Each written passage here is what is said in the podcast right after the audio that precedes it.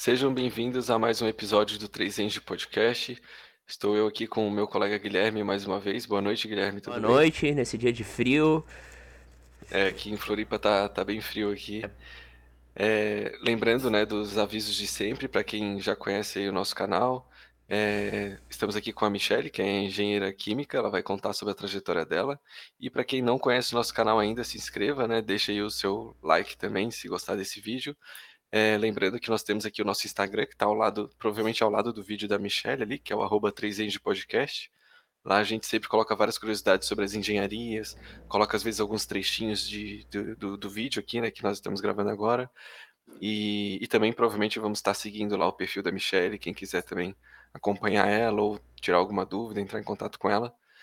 É, acho, acredito que, que, são esses os avisos aí que a gente sempre é, dá, né, Guilherme? Não esqueça de deixar algum... o seu comentário aqui embaixo se você gostou do vídeo e se tem alguma dúvida mais imediata e queira perguntar. A gente sempre responde. Então, seja bem-vinda. Michelle, tudo bom? Olá, tudo bom? Muito obrigada. Primeiramente, né, agradeço o convite aqui de vocês para vir conversar um pouquinho. Tudo certo.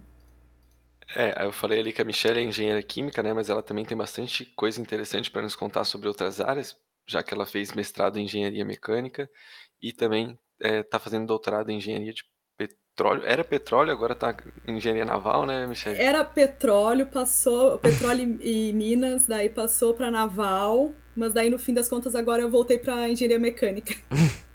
Então... Isso, então a gente vai passar por várias áreas aí ao longo do vídeo. É duas é... áreas, engenharia química e engenharia de petróleo, que são duas que a gente tava devendo, assim. Pronto, juntou Isso. os dois numa só. É, lembrando que engenharia de petróleo acho que foi o curso, um dos cursos mais concorridos da UFSC, né? Não lembro. Nesse ano, né? É. Esse ano agora. Foi. Da UDESC. É, isso. Alguma coisa assim, a gente da fez UDESC. algum post sobre o assunto, mas é, é, é, é, cíclico, né? Petróleo uhum. é cíclico, como é sempre assim, como ele é muito é, questão assim geopolítica super forte, né? Uhum. E não só ele mesmo, né? Não só o, a área uh, específica, assim, né? Mas uhum. é, acontecem crises cíclicas que a gente meio que já prevê, né? Porque dependendo de Uh, do, do cenário, como eu falei, né? Se tem alguma questão de, de guerra ou é, de, de, de, política de algum país que esteja em voga aí no cenário da exploração e produção do, do recurso, né? Então ele vai ele vai variando, ele vai trabalhando aí conforme esses acontecimentos, esses eventos, né? E assim se dá a procura por ele, porque há pouco tempo atrás ninguém queria fazer porque estava na crise, né? Mas é agora que está retomando, que o barril está num preço super legal então, é, é que é legal para uma área do petróleo, é legal para outra área do, do próprio, eh, da própria cadeia do petróleo, né? Mas, enfim, aí eu vejo que uh, costuma ter mais procura de novo, né? Para estudar, se formar nessa área. Assim. Sim. Bom, daqui a pouco a gente vai falar um pouco mais sobre o petróleo. Vamos só começar um pouquinho lá sobre o início, né, da tua trajetória, que é uma pergunta que a gente gosta de fazer para todo mundo aqui que vem no nosso canal que é como, como você descobriu, né, que você queria fazer engenharia química, como é que surgiu essa vontade? Então, eu acho que essa resposta, sempre que vocês perguntam para as pessoas que são formadas em engenharia, acho que a, é todo mundo é a mesma questão, né? Eu me dava muito bem com as exatas na escola, né? E foi, foi isso aí, eu gostava muito. E, uh, portanto, ia bem ou, e vice-versa, né? Uh, tanto em química, quanto física, quanto matemática. E aí eu peguei aquele caderno lá, o guia do estudante, né? uh, na minha época, não é, eu, eu não tinha acesso, tanto acesso assim, a, eu não tinha computador em casa, por exemplo, então era tudo mais é, analógico, né? E aí eu peguei aquele caderno lá, físico, fui procurar, e aí eu encontrei, assim, a, várias, eu sabia que tinha que ser engenharia, sabe? Isso eu tinha uhum. certeza por conta dessa questão da, da de gostar de exatas. Uhum. E aí eu achei no, no caderno, assim, várias opções e dentre as que aparece, que eu vi ali, e eu também filtrei para a região sul, né? Pelo menos entre Rio Grande do Sul e Santa Catarina, porque eu sou do interior do Rio Grande do Sul. Então, é para não sair tão longe assim, né, de casa, eu procurei na, nas federais ali, o URGS, o FSM, o UFSC, né? Uhum. O que que tinha. E aí eu encontrei engenharia química. E aí nessa, nessa na leitura ali do, do, do né, do que, que se estudaria durante o curso, eu vi que tinha essas três disciplinas bem contempladas. Eu falei, ah, já que eu gosto das três, né? Vou, vou por aqui. Daí fui ver o que, que faria depois e tal, e aí a palavra-chave que vai ter muito aqui é petróleo. Então, assim, mesmo na engenharia química, eu já queria, antes de entrar, quando saísse, atuar na indústria do petróleo. Né? Só que, como engenharia química, a gente sempre pensa no, na refinaria, a gente sempre pensa no, na destilação, né? Que, que acabei indo para essa área também num primeiro momento, né? Então foi por isso. E aí chegando, né, para fazer o curso, realmente é, eu vi que era aquilo que eu procurava. É, eu estava salvo algumas disciplinas que a gente sabe que existem que a gente Sim. não curte, né? Mas a maioria, assim, principalmente a parte de profissionalizante específica, assim, que tinha a ver, né? eu, eu gostei bastante. E aí, e aí eu fui também ver que tinha muito mais física do que química. E que bom que eu não fui fazer só por causa da química, né? Porque senão. é interessante assim, porque já fosse escolher uma engenharia e já com uma visão bem específica, porque gostou de petróleo, então vou fazer isso daí. Geralmente as pessoas falam assim, ah, geralmente é a o pessoal que vai engenharia porque gosta de exatas, mas geralmente o pessoal. É, é justamente isso, o pessoal gosta de exatas, mas não sabe muita área que vai tomar e escolhe engenharia. Mas eu vi que tu já tava bem específica, assim, num ponto. Que legal que conseguisse atuar nessa área. Que bom, né? Fiz a trajetória para isso. Uhum. Mas, mas, o que que, te, o que que te chamou a atenção no, no petróleo em si? Porque tu, tu ainda estava no colégio, assim, né? Não, não tinha uma matéria sobre petróleo, alguma coisa assim muito específica, né? Olha, eu vou te dizer que assim, ó, eu acho, acho, né, que a influência tem a ver com a refinaria que eu fui fazer o estágio, inclusive. É, que é a refinaria Alberto Pasqualini, a Refap, que fica em Canoas, né? Uhum. Então, toda ah. vez que eu ia visitar minha tia, por exemplo, minhas tias que moravam moram em Porto Alegre, passava por lá. E aquela uh, indústria, né, uh, cheia de torres, equipamentos que eu via da estrada, assim, aquilo lá me chamava muita atenção. Aí, né, acho que eu perguntava o que, que era, alguém falava e tal, e comecei a me interessar, assim, mas uh, em paralelo também meio que intuitivamente, sabe? Quando eu fui ver lá quais eram as, o campo de atuação do engenheiro químico, que é absolutamente vasto, né? Uhum. É, é, é, uma das engenharias que eu digo assim que se a pessoa tiver, inclusive, é tipo é, administração, que as pessoas não sabem exatamente o que, que querem cursar, o que querem fazer depois, então faz administração que tu vai te encaixar em alguma coisa, né? Sim. Das engenharias uh, hoje em dia, claro, tem produção também, a própria mecânica, mas a engenharia química ela permite, né, que a pessoa, que o profissional depois atue nas mais diversas áreas da indústria química e petróleo e petroquímica, né? Então aí pode ser cosmética, pode ser têxtil, pode ser alimentícia, né? Uh, pode ser a petroquímica e, e eu, no caso, que fui na indústria, no upstream mesmo do, do petróleo, da cadeia do petróleo, né? Uhum. E, e, na graduação ali, quando tu entrou, tu, tu era né, do interior do Rio Grande do Sul, veio fazer a graduação aqui em Santa Catarina, na, na UFSC, né, na Federal de Santa Catarina. É, como é que foi essa mudança ali, né? Tu provavelmente morou sozinha, como é que foi? Foi difícil? E, e o início da graduação ali, quais foram as dificuldades que tu teve? Então, eu, eu vim super animada pra cá, porque eu tava louca pra morar sozinha, tava louca pra, pra sair de casa, assim, sabe? Morava numa família é... grande, assim, ou não?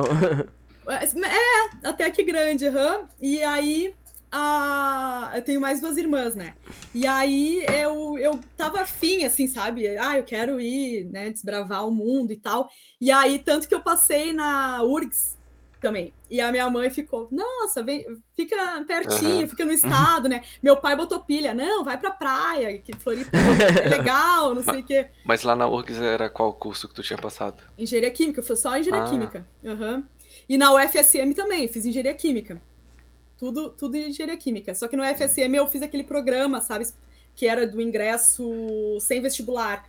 Que daí ah, tá. tu faz prova ao final de cada ano, depois tu classificou, tu consegue, né? Uhum. Mas, mas nesse eu não classifiquei. Aí, eu, aí me restou os vestibulares. Daí eu fiz o da, aqui o da UFSC e a URGS. A sorte é que a UFSC é em dezembro, daí já tinha saído o resultado, eu já iniciei o ano assim, tá, tranquilo, já passei numa, né? Então. Uhum. E, e aí, a, mas mesmo assim, daí, tá, passei na URGS, daí a mãe queria que eu, que eu ficasse, daí, daí né, meu pai colocando pilha, mas eu realmente vim fazer vestibular aqui, eu vi, né, o que, que era essa cidade, então.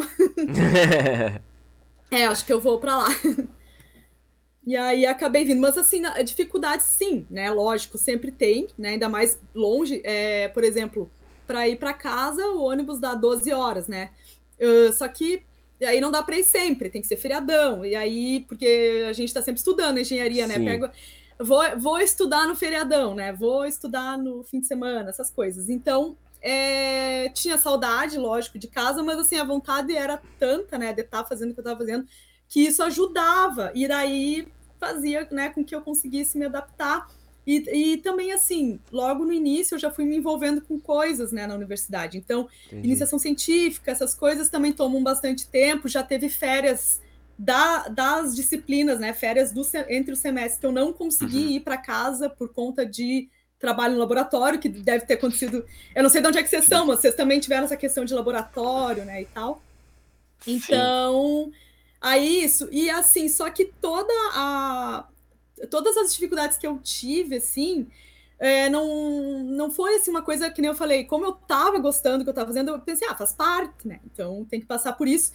E, de fato, acho que para todo mundo, né, é, é muito bom quando a gente faz isso tão cedo, porque tu amadurece antes e daí o, o resto, assim, da, da, tipo, várias outras etapas aí da, da vida, da carreira e tal. Ah, essa questão de mais cedo, assim, sair de casa, talvez tenha dado algumas, algumas uns soft skills, umas habilidades aí que são bem úteis também, né?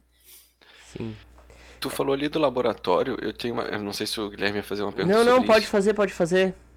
É porque, é, pelo que eu. É, eu sou engenheiro sanitarista, né? É, e pelo que eu ouvi, assim, das pessoas que fizeram algum tipo de bolsa, né, ali em algum laboratório do nosso departamento, é, geralmente era um, um, serviço assim um pouco mais de tu auxiliar ali quem está realmente fazendo os experimentos, né? Para, por exemplo, algum mestrando, alguma coisa. E muitas vezes a pessoa era responsável ali por deixar limpo ali os materiais, né? Os, os esqueci o nome daqueles vidrinhos lá que se usam no, no laboratório. É, São vários. Isso. É, como é que é? Tem Erlenmeyer, tem o Becker, mas o, tem mas o conjunto de vidrinhos tem um, é, são Ah, o, a, a gente falava. É, a, Me deu um branco agora? Vidra, vidraria, acho que é vidraria. É, a gente exatamente. falava vidraria, a gente falava vidraria. Isso. Aí eu, aí eu queria perguntar o seguinte: lá na, na engenharia química, os laboratórios também têm essa pegada para quem é graduando? Ou tem um pouquinho a mais de, de talvez química, de envolvimento ali nos experimentos? Tem, quando tem, é, pelo menos eu era bolsista, né? Então aí eles, uh, eu tinha lá o meu plano de trabalho, né? E já tinha mais mão na massa e já tinha pegadinhas assim mais técnicas, né? Então, assim, até teve uh, no terceiro semestre da faculdade eu comecei como IC num laboratório de material e corrosão e comecei trabalhando assim, eu auxiliava uma doutoranda. Só que ela me dava umas tarefas assim legais, assim, tipo, né, não só essa questão de limpeza ali da vidraria, isso uhum. também. Mas ela me ensinou alguns processos, ela me ensinou as normas da BNT para conduzir cada tipo de experimento Ai, e o porquê que a gente estava fazendo aquilo, sabe? Uhum. Então era, era bem legal, assim, não era um trabalho às cegas, né? E eu tinha que seguir as normas. Então era foi bem legal. Só que nesse período aí eu fiquei nesse laboratório eu fiquei acho que um semestre. E aí depois eu fui para outros outro laboratório que daí era de controle de processos, que foi o que eu fiz com a bolsa da ANP. Que aí era bem legal, porque a bolsa da ANP, a ANP, não sei se vocês têm conhecimento do PRH, dos PRHs, chama Programa de Recursos Humanos, que ela tem assim um fomento para as universidades. E aí cada programa tem um nome, né, específico, tem uma linha de pesquisa para ser é, assim definida para ser pesquisada, né? Uhum. E aí geralmente os programas são assim duas, duas dois cursos juntos, sabe? Então na durante a iniciação científica a, o programa que eu fiz parte ele era uma uma parceria, podia, poderia dizer assim, entre a engenharia química e a engenharia de controle e automação da UFSC, né? Os uhum. dois cursos uh, nesse mesmo programa. Então, o que, que era? A grande temática era controle e automação na indústria de óleo e gás. Uhum.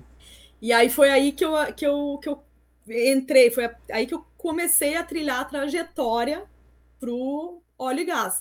E aí até eu tinha feito uma disciplina que era operações unitárias, né? Uh, operações unitárias uh, 3. É, operações unitárias 3.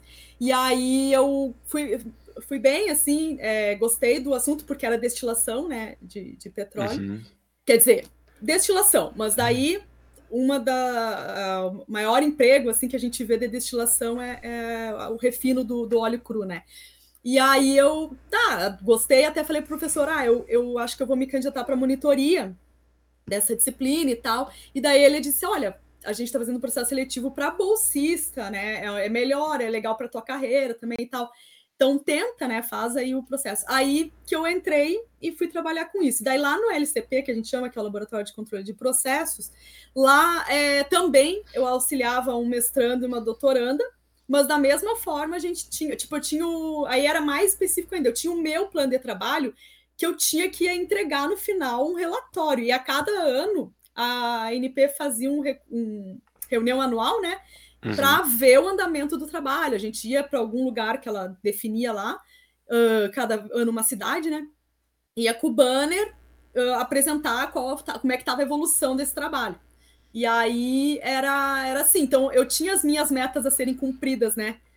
Uh, diante daquilo que foi proposto. Então era super mão na massa, assim, também. Então era bem legal. Aí nessa essa oportunidade também foi boa, porque, uh, como eu falei que eram os dois cursos, né? o pré-requisito ali para a gente poder fazer, é, ter a bolsa e tal, uhum. era que, nesse caso, como era para trabalhar com controle e automação e eu fazia engenharia química, eu tinha que fazer várias disciplinas do, de controle e automação. E aí foi legal, porque daí uhum. foi, foi aí que eu comecei a gostar dessa história de diversificar, né? Então, assim, aprendi algumas coisas que eu nem imaginava que eu ia querer, precisar, gostar, né? Mas que foram essenciais tanto para a pesquisa quanto depois para o estágio né? Então foi, foi bem legal. Então fiz disciplinas lá na, no DAS, né? E, e agregou bastante. É, tu falou ali de uma disciplina que foi operações unitárias, né? Isso. É, aí tu falou que tinha a ver com destilação, até na hora pelo nome eu achei que era alguma disciplina assim de, de cálculo, alguma outra coisa um pouco com um nome diferente. Mas operações unitárias tem a ver então com apenas com destilação? Como é que é essa disciplina? Não, tem, então, é, eu acho que o, um dos grandes diferenciais do engenheiro químico para outros engenheiros é justamente operações unitárias e uhum. cálculo de reatores. Que cálculo de reatores mesmo é só é engenheiro que é o que diferencia, né? É o que faz a, o engenheiro químico uh, ser o que é, digamos assim, né? Depois, claro, de uhum. todos os outros pré-requisitos. Uh, mas operações unitárias, ela, ela basicamente assim, a gente começa estudando fenômenos de transporte, vocês também, né? Sim. Para entender o fenômeno, para entender né, a teoria. E depois, em cálculo de reatores e operações unitárias, a gente vai aprender a aplicar essa teoria para projetar equipamentos. Uhum. Então, assim, reatores, a gente então projeta reatores, né? Uhum. Reatores químicos. E na operações, nas, em operações unitárias, a gente uh, projeta equipamentos que, em geral, é de cunho mais físico, assim, por exemplo, destilação atmosférica, destilação a vácuo, não tem nenhuma reação química acontecendo, é apenas o fracionamento físico, né, uh, do, dos componentes daquele, daquela matéria-prima. Eu sempre dou o exemplo do óleo cru, né? E é baseado na diferença do ponto de ebulição desses componentes. Então, à medida que vai se aquecendo a mistura, os mais voláteis vão saindo daquele grande, né, do óleo lá antes. Então, assim, para ter uma ideia, a nafta que vai originar a gasolina uhum. é uma das mais voláteis, né? Então já sai antes e aí vai sendo coletado. Mas também tem outros, uh, outros processos que a gente estuda em operações unitárias, que são os, os processos que são envolvidos, então, para projetar trocadores de calor, bombas, né, para bombear os fluidos aí em todo o processo, uhum. é, colunas de absorção, colunas de adsorção, uh, são e daí na refinaria foi ótimo fazer o estágio, porque lá tudo isso que a gente estudou tinha. Tudo, tudo, tudo. Absolutamente tudo. Então é, é mais ou menos isso aí. Não sei se tem alguma outra dúvida. E, e, será que a engenharia de petróleo não tem essa disciplina no currículo também? De operações unitárias? Tem, só que é. Tem, tem, porque eu dou aula lá na, no curso, inclusive eu ensino operações unitárias. Uhum. Uhum. Mas é. É de uma. É de uma a ementa é mais superficial entendeu? Porque assim, o, o, já foi criado o curso de engenheiro de petróleo para ele fazer uma certa coisa, entendeu? Ele se preocupar com a coluna de destilação para refino, isso é um, um quesito assim mais para o engenheiro químico mesmo. Uhum. Né? O engenheiro de petróleo ele aprende coisas que daí as outras engenharias não aprendem especificamente, como, por exemplo, engenharia de reservatórios de petróleo, engenharia de poços de petróleo. E aí uhum. isso ele vai saber melhor que ninguém. Né? Uhum. Eu, por exemplo, invadi o mundo do, do engenheiro de petróleo, né? Fui obrigada a aprender na marra lá e na prática construção de poços de petróleo. Mas eu não aprendi isso na faculdade, né? Eu aprendi a física. Uhum. Ok, qualquer engenheiro vai lá e vai pode aprender a construir um poço de petróleo. Uhum. Mas o, o, engenheiro de petróleo ele aprende a construir o poço na faculdade, entendeu? Então, assim, eu, eu por exemplo, as aulas que eu ministro em operações unitárias, né? Uh, eu, eu, colaboro, na verdade, com a disciplina que um outro professor é, é o coordenador oficial, né? É, o que eu faço? Eu, as aulas que eu, que eu ministro são aulas de, de bombas hidráulicas e de trocador de calor. Então eu ensino eles, mas assim, mais para eles terem uma noção do que, que é, do que, que se trata, mas não que eles tenham que sair da, de lá sabendo projetar né? Porque daí faltou outras, faltaram outras coisas, tanto que, por exemplo, ne, no curso da Unifesp tem uma operação unitária, né? Uh, lá na Católica eu também dei aula, também tinha, tinha uma, nem era esse nome especificamente. Ah, ele só tem a um, então. Uma só, né? É uma Vocês só. têm três, né? A gente tem três, é. uhum. é. é uma só que engloba mais ou menos o que importa para esse pessoal, entendeu? Sim. Para o pessoal que vai formar nesse, nesse curso. Sim, o. Ô, Michele, eu tô vendo, eu tô vendo a trajetória, né? Falasse bastante essa coisa de engenheiro, desculpa, de da disciplina de reatores. A gente também tem um pouco dessa disciplina, uma parte de reação em engenharia ambiental, quando a gente trabalha com poluição das águas. Então a gente faz bastante modelagem sobre. Claro, são reatores bem mais simples, provavelmente que vocês, mas. com essa coisa de entrada, reação, saída, desenvolvimento. Isso é bem interessante. Também outro ponto que falasse fenômeno de transporte. Fenômeno de transporte é uma matéria da engenharia, que tem várias engenharias, e ela dá continuidade de, de diferentes modos em cada engenharia. Engenharia uhum. química falasse que ela foi para reatores. Em engenharia sanitária, ela vai poluição das águas também um pouco, mas ela principalmente dá continuidade em hidráulica. Então é bem interessante, assim, ver, ver, essa diversidade, assim, de como uma disciplina comum se transforma em várias aplicações. Não, mas eu acho que a tua até nem é, não é tão mais simples, não, porque vocês acabam tendo que modelar um organismo, né? Ter que modelar a reação que ocorre uh, por conta da atuação de bactérias. Isso, né? a gente calcula então, meia-vida, várias então, coisas assim. É, é até uh, super complexo isso aí, porque é um organismo vivo, né? Então, uhum. assim, tu, a, acho que a grande diferença é que, assim, os reatores que a gente foca, inclusive, a gente tinha engenharia que, uh, que, a gente chamava de Engebio, que era uma, uma disciplina que a gente aprendia um pouco dessa questão aí, uhum. né? Porque eu acho que foi evoluindo assim as questões assim, ó, o engenheiro químico ele derivou do engenheiro mecânico, né? Foi, foi necessário, assim, a engenharia mecânica não estava era, era muita muita disciplina, muito conteúdo para uhum. abordar, né? Daí foi tipo engenharia industrial, engenharia mecânica, engenharia química. E aí a engenharia sanitária e ambiental também, porque a gente aprendeu um pouquinho desses reatores, por Sim. isso que eu digo que eu achei bem, bem complexo. Só que o foco, né, daí da, do engenheiro químico, aí a grande diferença seria vocês precisam dessas disciplinas para vocês resolverem essas questões né, de, na, nas indústrias, e a gente precisa uh, estudar cálculo de reatores para a gente fabricar coisas também. Né? Uhum. Né? Então, aí o bem como tu falou, o enfoque vai ficando customizado né, para cada engenharia. Então, aí precisa, sim, saber é, como é que, na própria refinaria, existem reatores, né? Então, como que a gente vai fazer para extrair mais compostos ainda daquele óleo se com os processos físicos ali de destilação a gente não conseguiu, né? Vai ter que envolver reação química e catalisador. Aí passa para os reatores e tal. Mais ou menos nessa linha, dentre outras, né? Principalmente a petroquímica. A petroquímica é baseada em reação química e, e produção de, de outro, outras, uh, outros compósitos, bens de consumo, né? Por aí vai. Sim. É uma coisa ainda falando um pouco de engenharia ambiental, eu já fui visitar algumas estações de tratamento de água e esgoto que são gerenciadas por engenheiros químicos.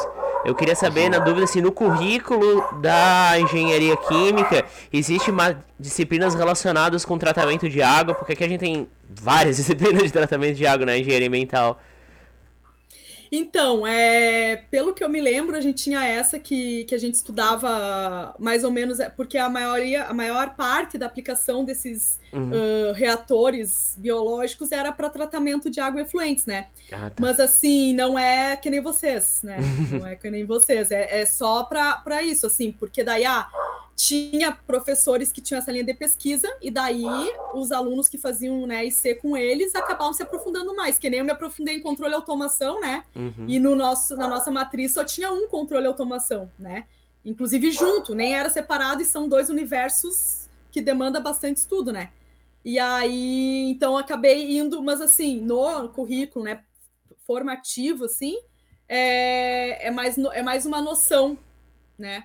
Mas, claro, é, capacita, né, de alguma forma, e a pessoa pode, de repente, ir. Acontece também muito de tu entrar naquela determinada indústria, aquela determinada área, e, o, e o a própria empresa ter, é ter qualificar, né, ter treinar, hum. ter, ter direcionar.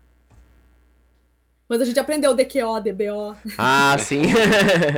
Isso é uma é, coisa bem abstrata, acho que pro nosso ouvinte aqui que tá ouvindo o que é DQO, o que é DBO. É, mas daí eu vou deixar vocês explicar. Sim, sim. acho que é melhor não dar uma aula aqui, mas... Mas, ô Michele, tu chegou a fazer algum intercâmbio né, durante a graduação? Não, e não? não fiz. Mas acho que até antecipando um, uma, como é que fala, um conselho que eu dou, né, é que uhum. quem ainda não saiu da, da universidade, principalmente da graduação, né, que absorva tudo que a universidade proporciona, tudo. Extensão, uhum. intercâmbio, é, IC, uh, CA, é, uh, que eu também queria ter participado. Mas é que assim, ó, é difícil ter tempo para tudo, né? Mas empresa júnior, por exemplo, acho super legal. Quem tem certeza que quer área acadêmica vai fazer iniciação científica. Quem tem certeza que quer ir para a indústria vai para a empresa júnior. Para já ter um, entendeu? Já ter uma vivência ali, ter um, umas habilidades desenvolvidas previamente, né? Uhum. Uh, sem contar o currículo, no caso de iniciação científica, né? Mas não fiz, gostaria de ter feito, mas acabei não fazendo que uma coisa que eu, que eu acho que a gente vai amadurecendo, né? Mas eu tava com pressa para me formar. Eu queria me formar logo, porque eu queria trabalhar logo, entendeu? Então eu fiz é. algumas coisas e para fazer tudo às vezes tu tem que atrasar um pouquinho a formatura, né? Sim. E não é um problema isso, mas hoje. é, eu acho que geralmente a pressa é o que mais faz as pessoas não aproveitarem essas coisas que tu citou, né? Uhum. Eu também tive, quando eu entrava no curso pensando em fazer nos cinco anos, né? Ou seja, uma pressa, digamos assim, de terminar é. em cinco anos. Mas só foi assim, ali da metade do curso para frente que eu comecei a, a, tirar um pouco o pé do acelerador, que eu comecei a aproveitar monitoria, estágio, né? Que foi quando realmente é, eu comecei a desenvolver e, e, enxergar o que eu queria seguir dali para frente, né? Uhum. É, então concordo bastante com o que tu falou.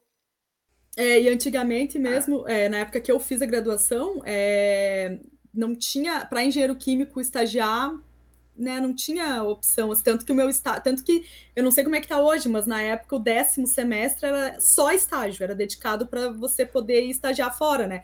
Que foi o que eu fiz. É, então, ao longo da, da trajetória, né, eu não fiz estágio, como eu vejo os meus alunos na Unifesp estagiando e estudando junto, já amadurece mais ainda, já tem Sim. outra pegada, acaba o curso ficando um semestre a mais, né, uh, para poder dar conta de tudo, porque até lá eles têm, por exemplo, a gente tem o campus em, São, em Santos, né? Mas daí eles acabam subindo para São Paulo para fazer os estágios, que, é, que tem muito mais opção. Aí de, descer e subir todo dia, né? Cansa bastante. Sim, o nosso, nosso curso também é décima fase ainda é estágio obrigatório. Acho que deve ser até assim, deve ser até. Sim, décima hoje, fase né? é estágio obrigatório e TCC 2. Então a gente começa o TCC 1 na primeira fase ah, e tem que fazer sim. o TCC 2 na mas, segunda. Mas engenharia química é TCC ou é algum projeto, é PCC, alguma coisa assim? Era, era, não lembro se era PCC o nome, mas era, era assim, uh, tu fazia um, é bem isso, tu fazia um projeto, né? Mas uhum. eu acho que agora tem DCN lá, tem diretriz do MEC que exige que todo curso tenha, toda de engenharia tenha TCC mesmo. É, Aí eu não ah, sei tá. se mudou. O meu irmão, ele era de engenharia mecânica e não precisou fazer TCC na época, mas faz tempo que ele se formou. Então, a minha época faz muito tempo também.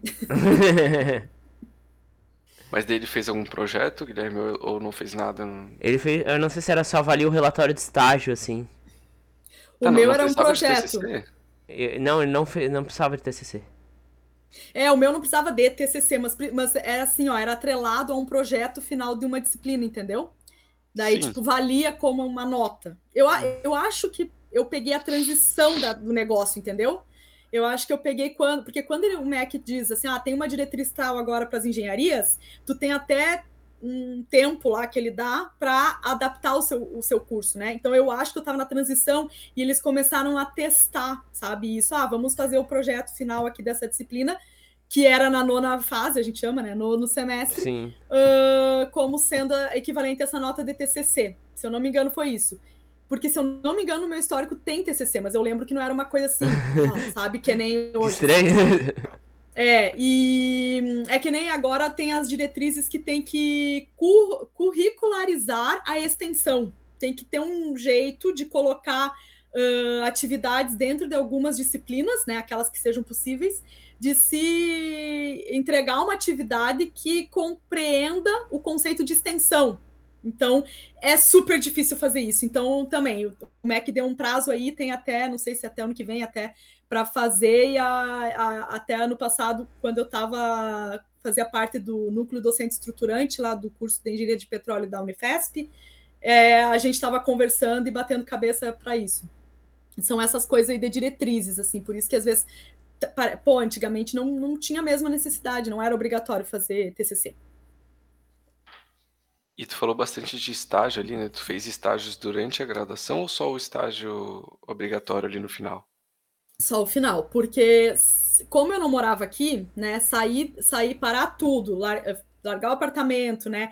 república uhum. tal, para poder ir para algum lugar, isso era assim, meio que eu achava, ah, não, não compensa, sabe? É muita Uh, talvez hoje eu pensasse diferente, né? Mas, enfim, não, não achava e não compensava, então deixei para fazer só o final. Daí fiz só o obrigatório do décimo semestre.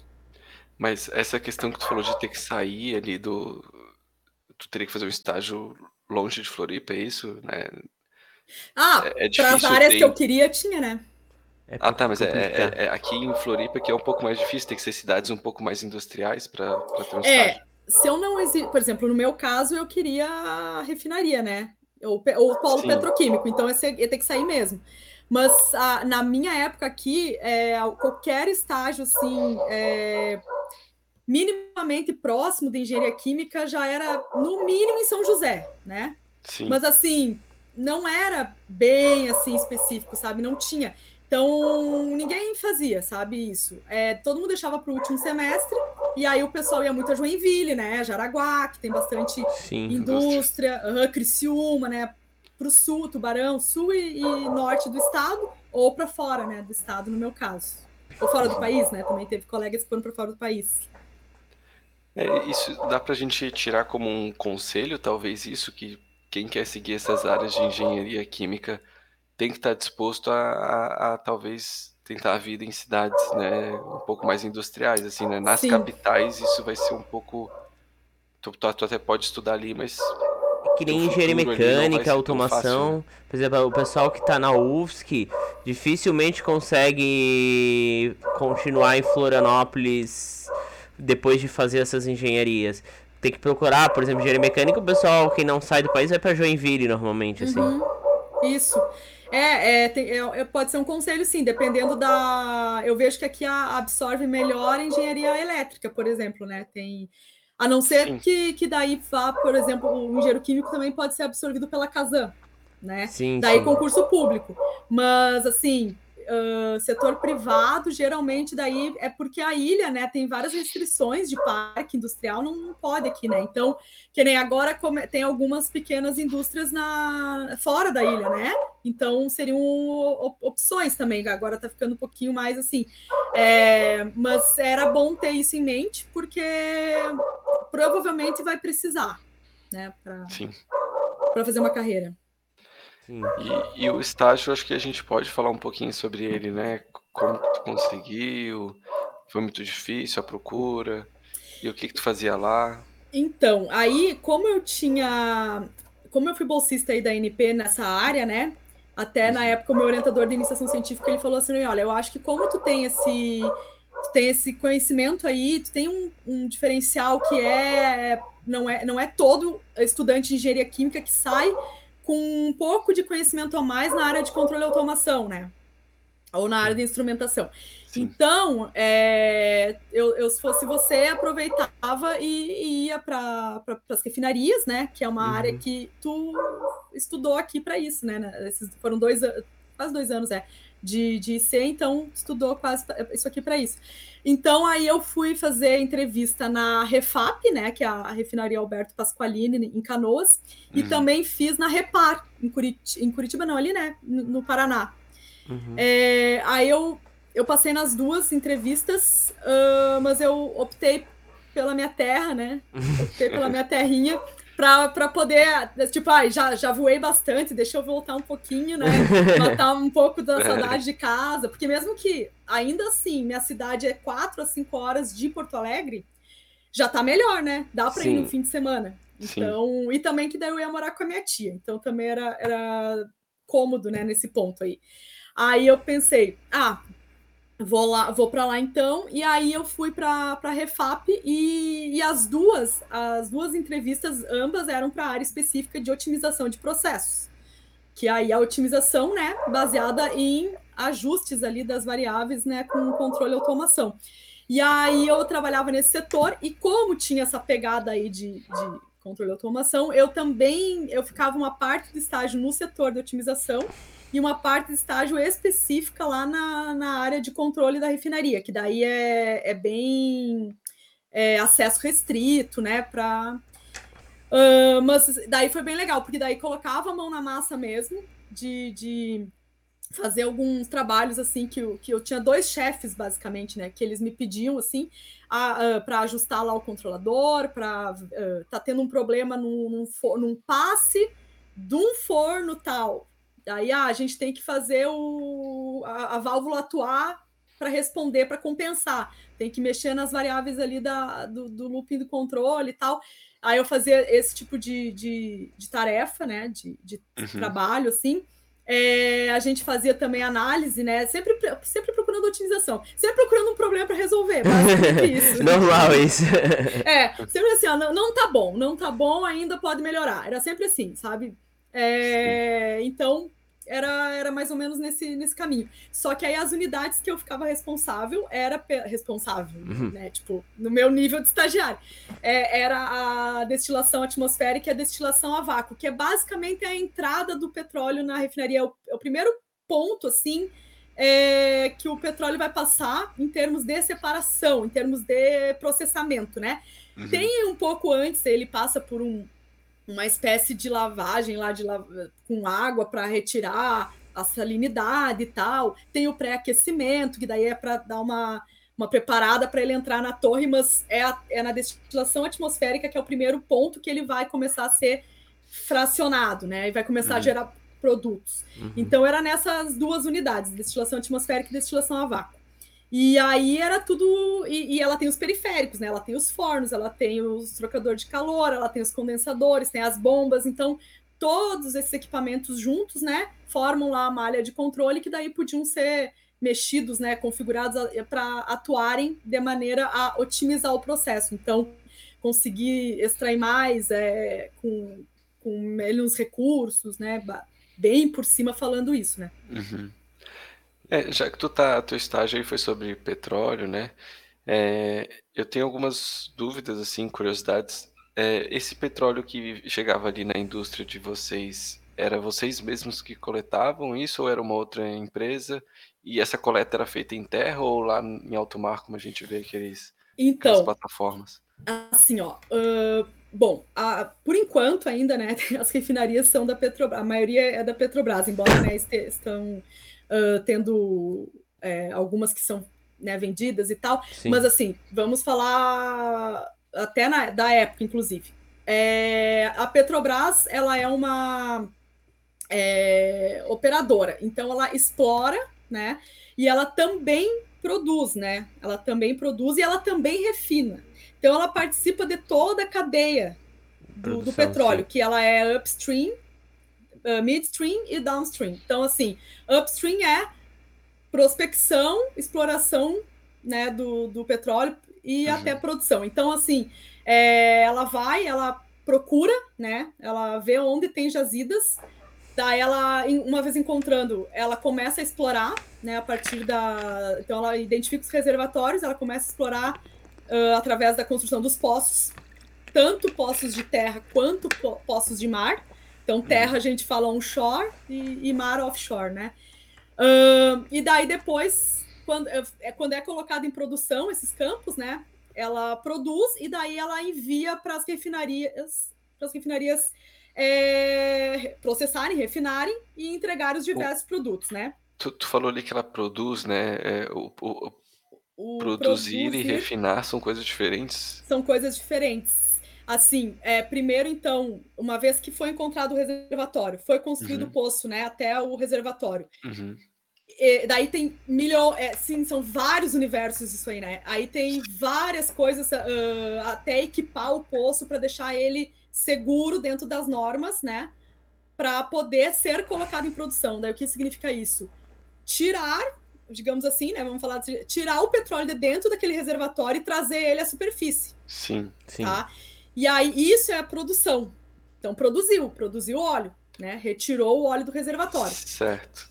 Nossa, aí é, tá daí mais para extração e não produção, mas é extração, só que a Sim. gente- só que fala você produção. chama de produção, né? Uhum. É, é extração, exatamente. Ex- Uhum. Exatamente. Produzir é extrair. Só que daí o que que acontece? Não é só tirar o, o petróleo, jogar nos barril e tacar para refinaria, entendeu? Tem o pré-processamento, que é como se fosse uma pequena refinaria, entendeu? É, lá na, no caso do, do offshore, né? No caso do, da- dos poços marítimos Uhum. ah, que estão sendo produzidos. Quem, quem que está em cima ali produzindo? É um navio de produção ou uma plataforma de produção, que é diferente do navio ou da plataforma que estava lá enquanto se construiu o poço. Que daí é navio e, e plataforma de exploração. Uhum. São Uhum. coisas e- e- com equipados, né, na, na superfície, totalmente diferentes. Então, a, num, né, na, na exploração, tem lá os equipamentos para poder se construir, equipar o poço. Daí, depois, quando ele vai se colocado em produção, a gente faz o que chama de abandono temporário para vir o navio ou a plataforma que é específica para produzir. E daí, essa aí que eu digo que é equipada como se fosse uma pequena refinaria, porque ela tem o pré-processamento. Então, tem que separar o óleo, porque vem óleo, gás e água. Uhum. Uhum. Então, separa ah, em geral, né? Às vezes vem só óleo e água. Mas o pré-sal, por exemplo, tem muito gás associado. Então, separa Esse óleo que tu diz é o o petróleo. né? óleo, o petróleo. Ah, tá. Uhum, é, é outro gente- tipo de, de óleo. Não, é óleo, é o petróleo. Aham, a gente Uhum. fala, acaba falando óleo, porque como a gente trabalha com escoamento multifásico, a gente fala óleo, gás e água, né? Uhum. Daí a gente fala assim, mas é o óleo cru, que é o petróleo, Uhum, que é uma mistura de hidrocarbonetos que vai dar aí esses diversos produtos, né? Dentre eles a gasolina. Mas tem muito mais produtos, que o pessoal acha que petróleo é só gasolina, né? E não é. Não é e, só o energia. petróleo, e o petróleo é igual um óleo, assim, ele não se mistura com água também? Eu acho que eu tenho um aqui para mostrar para vocês. Se eu tiver Ah, eu aqui acho que perto. não, porque eu lembro quando vaza petróleo, Não. fica tudo em cima É, da água. não, né? Não, Ele não petróleo mistura. é. É verdade, é Ele verdade. é, ele é óleo, ele é óleo, ele não se mistura, tá? Ele, ele fica. Ele tem a densidade. Petróleo é polar, não é? Porque ele é orgânico, eu acho que sim. Isso, o petróleo, exatamente. Isso mesmo. Por isso que não mistura. É, ele tem. Exatamente, ele não se É, mistura. não é ele por causa não- da densidade? Ele não se mistura, eh, ele não, ele não interage quimicamente por conta da questão polar e apolar, ah, tá. mas ele é, ele é menos denso que a água, por isso também que ele não. Por isso que ele fica em cima. Que ele, é, que ele não decanta, por exemplo, entendeu? Sim. Tu, tu então, tem em então casa garrafinha de petróleo, assim? Tenho. É que eu, como eu acabei de me mudar, que engraçado. Eu, eu, devia ter. Bem que eu mando depois pra vocês uma foto. Eu achei que tava mais a gente põe no Instagram daí a foto dela é. com petróleo, isso, assim. Isso, isso, isso. Esse é o tipo é... de coisa que só quem trabalha com isso tem em casa. Né? É que nem os engenheiros mecânicos tem peça, eu, os engenheiros então, químicos têm petróleo, o engenheiro sanitarista tem privada. Não, tô brincando. É melhor nem ter. eu, tinha, eu tinha mais coisas, mais elementos aí desse universo, mas eu deixei na minha sala na Unifesp. Porque imaginei que não ia ocupar, que agora que eu uso pra, na aula, né, para mostrar para os alunos. Sim, então sim. eu tenho um, uma mini broca que perfura o solo marinho para poder fazer o poço de petróleo. Tem elementinhos da época que eu trabalhava na Halliburton que eu, que eu ganhei, então tem várias coisas legais que é bom, pra, que é didático, né? Uhum, então eu aproveito para e tem amostras de óleo. Sim. Mas tem um muito legal, que pena que eu não trouxe aqui, que é que eu ganhei na época que eu estava na refinaria, inclusive. São assim, a refinaria estava em processo de expansão, né? De ampliação. E aí ela estava criando uma nova unidade. Daí, para comemorar, eles fizeram um kit com os principais produtos que ela, que no caso a Refap, produzia. E aí tinha é, gasolina, sabe? Tinha, acho que tinha enxofre, coque, assim, essas coisas. E era tudo uns mini barrilzinho uh, transparentes, então tu podia ver bem legal, assim. E pena que eu não tenho aqui, que você não mostrava também. é... é Pode falar. Não, só, só, mais uma pergunta sobre essa questão da extração, ou melhor, produção, né? Agora eu sei falar o termo certo. é, é, muito comum, assim, de, ver, de vir algo além de água, óleo e gás, assim? Tipo, tem algum, sei lá, algum objeto não reconhecido, assim, que vem de vez em quando, não sei. Não sei se vocês viram o, o Deepwater Horizon, aquele filme que fala sobre o acidente de Macondo. Não, eu, eu não, não cheguei a ver. Eu não vi. Vou, vou dar um spoiler, porque a pergunta que tu fez parece que é alguém que viu o filme, porque lá vem junto um dente de dinossauro. Mas, Mas, aquilo ali é licença poética hollywoodiana, né? Porque, assim, é, é, é, que, assim, aquela coisa da origem dos dinossauros, sei que tem toda essa, essa questão também, né? Daí eles fizeram essa alusão, era o, o cara lá do, do filme, ele trabalha, né, numa, numa plataforma, e aí o filho tem uma, um projeto de, de escola lá que precisa levar alguma coisa legal, alguma coisa do trabalho do pai, não lembro ao certo. E aí uhum. veio nas peneiras, o que, que acontece? Depois que ele é produzido, né, que a gente diz extraído, é porque ele é extraído e aí através do poço ele é produzido, né? Daí ele chega na superfície, passa pelas peneiras, mas por conta de cascalho uh, da, da, das rochas, né? Que tem o reservatório que contém o petróleo, ele é uma rocha porosa. Uhum. Tá? E, e, permeável. Essa é a definição. Não sei, não sei se vocês sabiam, tinham essa noção, é porque eu mesma, antes de entender sobre o upstream, né? Tu não imagina que é uma tipo uma esponja, né? Tem, tem gente que pensa que é tipo um tanque, tem gente que é, pensa... É, parece que é algo tipo uma caverna lá. Se fosse caverna, tava fácil. Não, ela é uma esponja. A melhor analogia que eu posso fazer aqui para vocês, que eu já fiz com turma do segundo grau para divulgar esses conhecimentos, uhum. foi com esponja. A gente usou esponja. Então, é uma esponja que, que tem essa característica, né? Ele não só tem que ser poroso, como ele tem que ser permeável, porque não adianta ter óleo no poro e não conseguir, né, o óleo permear. E ali dentro aquela esponja está encharcada de óleo, água uhum. e por vezes gás, né? Então, aí quando ele é produzido, é, quando a gente perfura o, né, do leito marinho para baixo, ou se for um short também perfura o solo, né, até atingir lá onde está o reservatório, tem muita rocha, né, tem, encontra Sim. muitos sedimentos. E na hora de produzir, alguns retornam. E daí aí tem que ter a peneira para ficar para pegar cascalho, para pegar essa produção dos sólidos, né? Dos uhum. sedimentares aí, sedimentos, uhum. desculpa. Então é, acaba ficando na peneira. E daí no filme ficou o dente. né, ficou, ficou o dente. Mas, mas na assim, vida real é só cascalho, alguma pedrinha, alguma coisa é, assim. Sim, é, é, esses materiais aí que estão lá embaixo, assim, né? Que, que vem. O que acontece, assim, de, de inusitado, assim, que, que às vezes é, é um golfinho, um peixe, uma Ai, baleia, que... sei lá, não sei se baleia já aconteceu, mas um golfinho já e peixes grandes ficarem é, presos uh, perto ali da plataforma, sabe? Daí tem que parar a operação, porque né, tem que. Ou, ou até às vezes podem impossibilitar né, a operação e tal. Uh, tem algumas curiosidades, mas é mais, mais já na superfície Sim. do que do que de é, Eu achei que tu ia falar que os peixes tubinho, uh, os peixes golfinhos entraram ali no negócio que tá puxando e foram tudo Não, não, não, porque esse, esse poço, o que que acontece? Eu, eu falo muito do, do offshore, né, que é o mari, os postos uhum. marítimos, que foi o que eu atuei, né? Eu tenho mais conhecimento de, dessa área do que tu do... Tu chegou a, a, ir para lá? Sim, eu embarcava. Um uhum, eu embarcava. Mas não durante o estágio, né? Só depois. Não, né? não, não. Só quando eu trabalhei na indústria, uhum. Uhum, depois. Ah, tá. No, durante uhum. estágio, não. Bom, mas só para finalizar lá a tua pergunta, que a gente vai indo, né? A, o que que, o que que acontece? Então, o óleo que chega na refinaria, nas refinarias da Petrobras, são, são aí já começa a entender por que, que a gasolina tá o preço que tá e não é, é assim um, uma culpa assim, ah, se a gente produz petróleo, ainda mais com, pré-sal agora, como que a gente ainda uh, importa, porque é por isso, uma, um dos motivos do porquê que a gasolina tem um preço composto, né? Uh, e acaba uh, fica, com essa flutuação e, e, e, aumentando o preço e tal. Um dos motivos é que a gente importa óleo, sim, para refinar. A gente não é autossuficiente, como disseram aí há um tempo atrás, tá? Isso aí uhum. foi ladainha para ganhar campanha e para uhum. ganhar atrair investidor, mas não.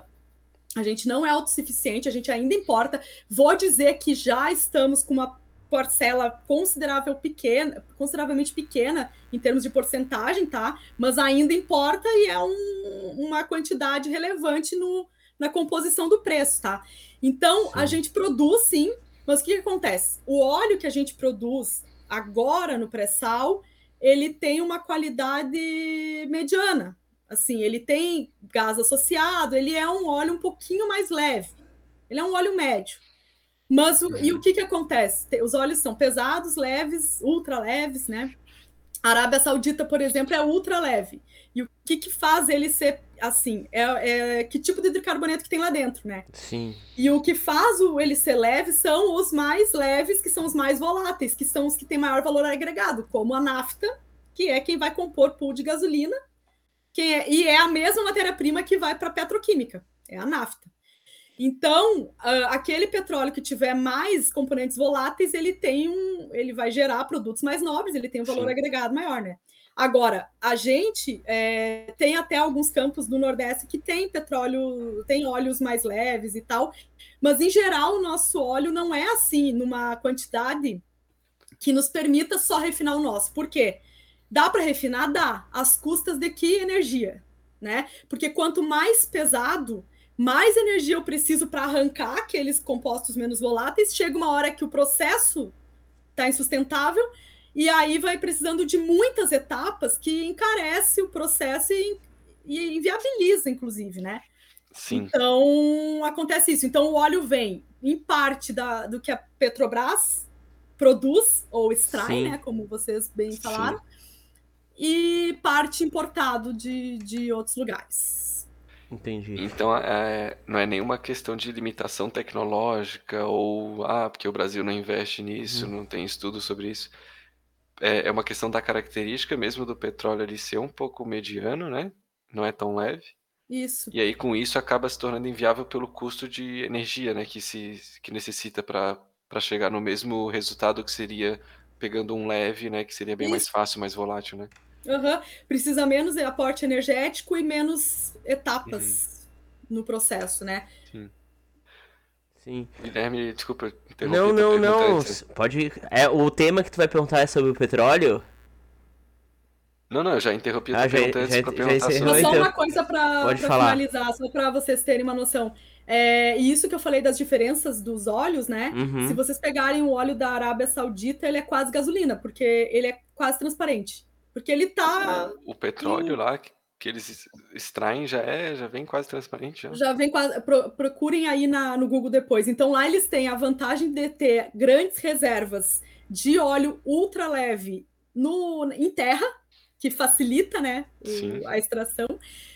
E a gente teve que correr atrás, né? A gente descobriu aqui no Brasil que as nossas maiores, nossas maiores reservas estão em, em águas profundas e ultra profundas. Uhum. E quando eu falo isso, só para vocês terem uma noção, é assim: a gente tem mais ou menos 2 mil metros de lâmina d'água de mar, onde está né, localizado, então 2 quilômetros só de água. Uhum. Aí, para baixo do leito marinho, é, quatro, mais 4 mil, 5 mil, 6 mil metros até chegar naquele reservatório. E aí, por que, que é pré-sal e pós-sal? O, vai andando, vai perfurando, perfurando, perfurando, chega uma hora que tem a camada de sal. Sim, isso. Né? Mas antes tem ali uns reservatórios, que são os ditos pós-sal. Né? Aí perfura, passa o sal, aí quando tu perfura mais um pouco, tu encontra outro reservatório. Esse reservatório é o dito do pré-sal, mais profundo. Né? E aí, então, a... mas acabou que o Brasil é, é totalmente domina a expertise né, nessa, nessa área de, de, prospecção e exploração e produção aí de águas profundas e ultraprofundas. Isso é Olha um só. orgulho para nós, a gente tem que, que, que, enaltecer isso aí. Então, só que daí lá no caso deles, o petróleo que eles têm lá, facilmente, né, não, não tão profundamente e tal, é, eles conseguem. E aí é óbvio, porque se o petróleo dele tá uh, mais leve, significa que ele tem é, mais compostos uh, que vão resultar em né, menos voláteis e que são melhores, né? Faz sentido, então, a cor ser quase aquilo ali já, né? Sim, então, sim. Se botar no Google, vocês vão ver, tem imagens é, dos olhos leves, que são bem clarinhos, bem, bem líquidos, assim, e tem os olhos mais pesados que, tem, que são preto, como é o quando pensa em petróleo se vem na mente, né? Sim. E são mais viscosos. Isso aí. Bastante interessante essa sim, questão. Sim, sim, foi uma aula assim de petróleo, é. porque muitas vezes a gente vai nas informações que a mídia passa e a mídia também não fala muita coisa direito. Também a gente recebe muita informação de assessoria de políticos que têm interesse é, nisso. Esse negócio que ela falou ali. Então é muito interessante, pode falar, Rodrigo. Esse negócio que ela falou ali que um tempo atrás foi falado, eu acho que eu li sobre isso, né? Que, ah, porque a gente poderia ter né, o nosso próprio petróleo, não precisaria importar. Mas eu achava que a justificativa sobre isso era que não tinha um, uma. Não era feito o refino do petróleo aqui. Eu achava que a gente tinha que exportar para refinarem lá e depois a gente comprar refinado. Mas não. é uma visão também errada, né? Não, é uhum. assim, ó, a gente refina, né, faz esse blend, pega um óleo daqui, o nosso, um óleo daqui, um ali, né, né torna um blend um pouquinho mais fácil de processar. Sim. Só que aí, em contrapartida, é, o nosso petróleo é exportado também, entendeu? Porque do petróleo, é, como eu falei, petróleo não é só energia, né? Petróleo não, não, dá, não, não gera só produtos que nos auxiliam aí na, na sociedade, no mundo como todo, energeticamente. Uhum. Ele é o universo lá magnífico da petroquímica, né? Que vai uhum. desde uma cadeira, desde um, de um computador, né? De, um, de uns compósitos para os carros, até remédios, né? E próteses para que não, que não reagem com o corpo humano aí e fertilizantes, ele, né, uma gama de produtos que quando me falam assim, várias vezes, né, tem gente que gosta assim de ai, desafiar, assim, ah, você trabalha com petróleo, mas daí quando o petróleo acabar e ah, ou então quem tá mais por essa já é antiga, né? E daí tem gente que é tá mais por dentro, ah, porque tá mudando, tá tendo a transição da matriz energética, o mundo todo vai ter que mudar, já era, petróleo é, é over, não sei o quê. Falei, uhum. óbvio que é, todo mundo sabe que é, a gente não é, a gente sabe que vocês mesmo, né, que são engenheiros ambientais, vocês sabem que a, a, a gente tem que procurar mesmo. Eu, inclusive, fica parecendo que a que o pessoal que, é, que trabalha com isso, né? É contra. Não, eu sou super a favor de, de cada vez mais é, descobrirem e desenvolverem tecnologias para recursos renováveis, porque eu acho, inclusive, um desperdício tanto trabalho para ir lá nessa profundidade que eu falei, pegar petróleo para depois queimar assim no motor do carro em um segundo. Então, deixem a nafta para a petroquímica fazer baratear, entendeu? Porque fica essa, essa disputa da nafta para gasolina para petroquímica e a petroquímica paga caro por uma matéria-prima e ela vai entregar produtos mais nobres ainda, por isso que daí fica mais caro ainda. Então, assim, deixa a nafta é, baratear aí para petroquímica, a gente daí faz uso mais nobre, né? Não, não, não queima assim, e, e aí a gente utiliza energias limpas, né? E renováveis e tal. Ah, é isso aí. Então, né, não, não, e o petróleo vai acabar, vai, demora, viu? Porque assim, uh, tem jazidas provadas já que tá, tá, se desenvolvendo tecnologia, porque, por exemplo, essas jazidas que hoje se exploram foram descobertas bem antes, mas para se conseguir chegar lá teve que desenvolver muita tecnologia, né? Então a Petrobras aqui no Brasil foi desenvolvendo junto com algumas parceiras, né? E uh, aí vai, vai, vai explorando. Eu estava até me perguntando, quando tu estavas falando ali da, da profundidade, né, do furo, eu estava me perguntando quanto tempo demora para fazer um furo desse. E eu estava me perguntando, tá, provavelmente demora aí, sei lá, alguns meses, talvez. É, e aí eu estava me perguntando quantos furos a Petrobras não fica fazendo todo dia para descobrir essas jazidas, né? Mas agora, eu, agora que tu falou, acho que deve ter um estudo aí de alguns sensores, alguma coisa assim que dê para identificar, né? Vou responder as duas, então. Primeiro, a, a, como é que identifica, né? É por sensor, isso mesmo. Daí, é, geralmente, geólogos, né, junto com engenheiros, eles trabalham nessa busca aí, nesse sensoramento. Então, é com, com a coisa, com, a, com, algumas. Eu não sou muito dessa área, né? Não entendo muito dessa área, mas assim, sísmica, tem equipamentos, ondas, né? Uhum. Uh, daí, como, conforme a onda volta, se sabe se, se tem alguma coisa ou não, dentre outras, outras formas de se uh, identificar. Uma vez identificado, daí vai ser provado, né? E aí uh, todo o campo ele começa assim com um poço exploratório que se fala, porque é um poço que vai lá corroborar se essa, essa parte aí de prospecção inicial de fato é, é, rende, né? É uhum. rentável. Se tem. Uh, se, essa, se essa quantidade também é, é sustentável para se produzir, né? Sim. Então, aí sim se faz um poço lá de exploratório e uh, então não fica furando, furando, furando. Esse poço exploratório é depois de praticamente ter certeza, só que é mesmo ir lá confirmar o tipo do óleo, né? E, e, a, e o poço ele é construído por fases. Então não é, tu não pega a broca e vai furando até chegar no reservatório. Uhum. Porque ao longo do caminho é, vai, tu vai encontrando uma janela operacional que a gente fala, vai encontrando diferentes pressões. Sim. Então tu não consegue com a mesma broca até o fim, né? Tu vai tendo que ir fazendo por etapas, porque a broca não vai sozinha também.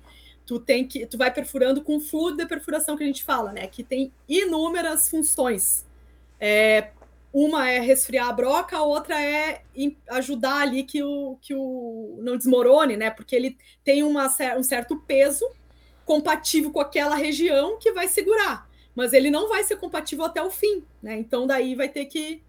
Por isso que ele é, é dentre outros motivos também, ele é, ele é feito em etapas. E daí, por exemplo, uh, em geral, vamos dizer um poço padrão aí de quatro fases, a gente fala, para chegar até o reservatório, né?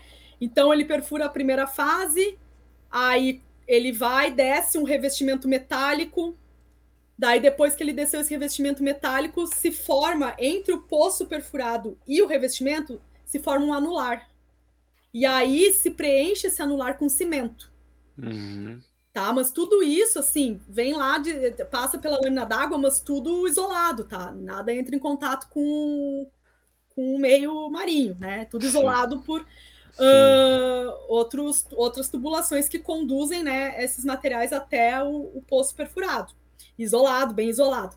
E aí é, ele, ele desce então o, o revestimento. Vou dizer para vocês que, na verdade, na primeira fase que a gente fala, ele ainda está poço aberto, né? E ele ainda está assim, ó. É, existem várias maneiras. Eu vou começar a dar muita aula assim de, de detalhezinhos. Mas assim, é, por exemplo, uma das maneiras, na verdade, não é isolado, é, tu, é o jateado, é o base torpedo. O base torpedo, na verdade, ele é lançado, é lançado lá um revestimento, nem se perfura com broca. Nossa. Lança um revestimento e ele uh, enterra lá, entendeu? Só que uh, não é uma. Pelo menos na época que eu trabalhei, né? Que eu trabalhava nessa parte de revestimento e cimentação, e, na, e nos campos que eu trabalhei, não quase não se praticava isso aí, né? Era essa questão de desce a broca, depois desce o revestimento, uhum. depois manda o cimento, né? Aí o cimento preenche esse anular. E aí, depois disso, é, perfura, é, pega uma outra broca menor por dentro desse revestimento, vai perfurar a próxima fase, faz a mesma coisa, desce o outro revestimento, manda cimento. Então, se vocês imaginarem, ele, esse, esse poço vai ficando com uma com formato telescópico. Sim. Até chegar no reservatório, cada vez menor. Uhum. Os diâmetros vão, né, diminuindo. Nossa, é muito louco isso, porque não tem ninguém olhando isso também, né? Tudo lá para baixo, não vai ter uma pessoa lá, tipo, não, bota mais para cá aqui. é tudo é, com equipamento, o... assim. Tem o ROV, que é o robozinho, né, que a gente fala, que ele fica no fundo do mar ajudando. Ó, oh, que né? legal. Ele dá um auxílio bom, assim, né? Mas é, é bem isso que tu falou. E daí, depois que entrou no poço, ninguém mais sabe de nada, né?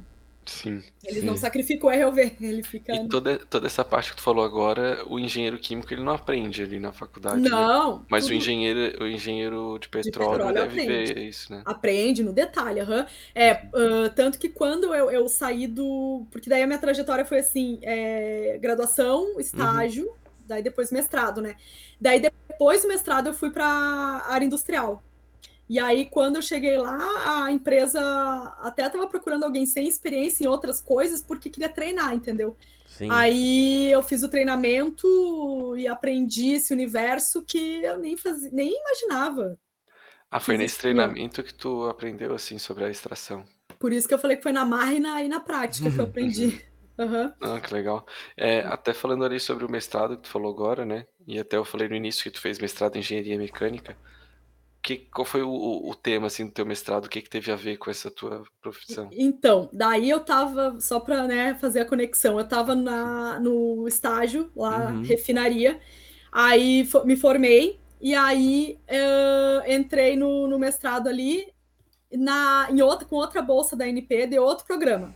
Nessa vez o programa era engenharia química com engenharia mecânica mas eu fiz o, o meu título é vinculado ao, ao programa da mecânica, então eu sou mestre em engenharia mecânica, né? E aí era também com petróleo, só que dessa vez era a ver com reservatórios de petróleo. Hum. E daí então eu fui lá do downstream para o upstream, né? Aí eu, aí, mas nesse momento eu ainda não tinha noção de nada do que tinha aqui no meio, tá? Uhum. Era tudo assim.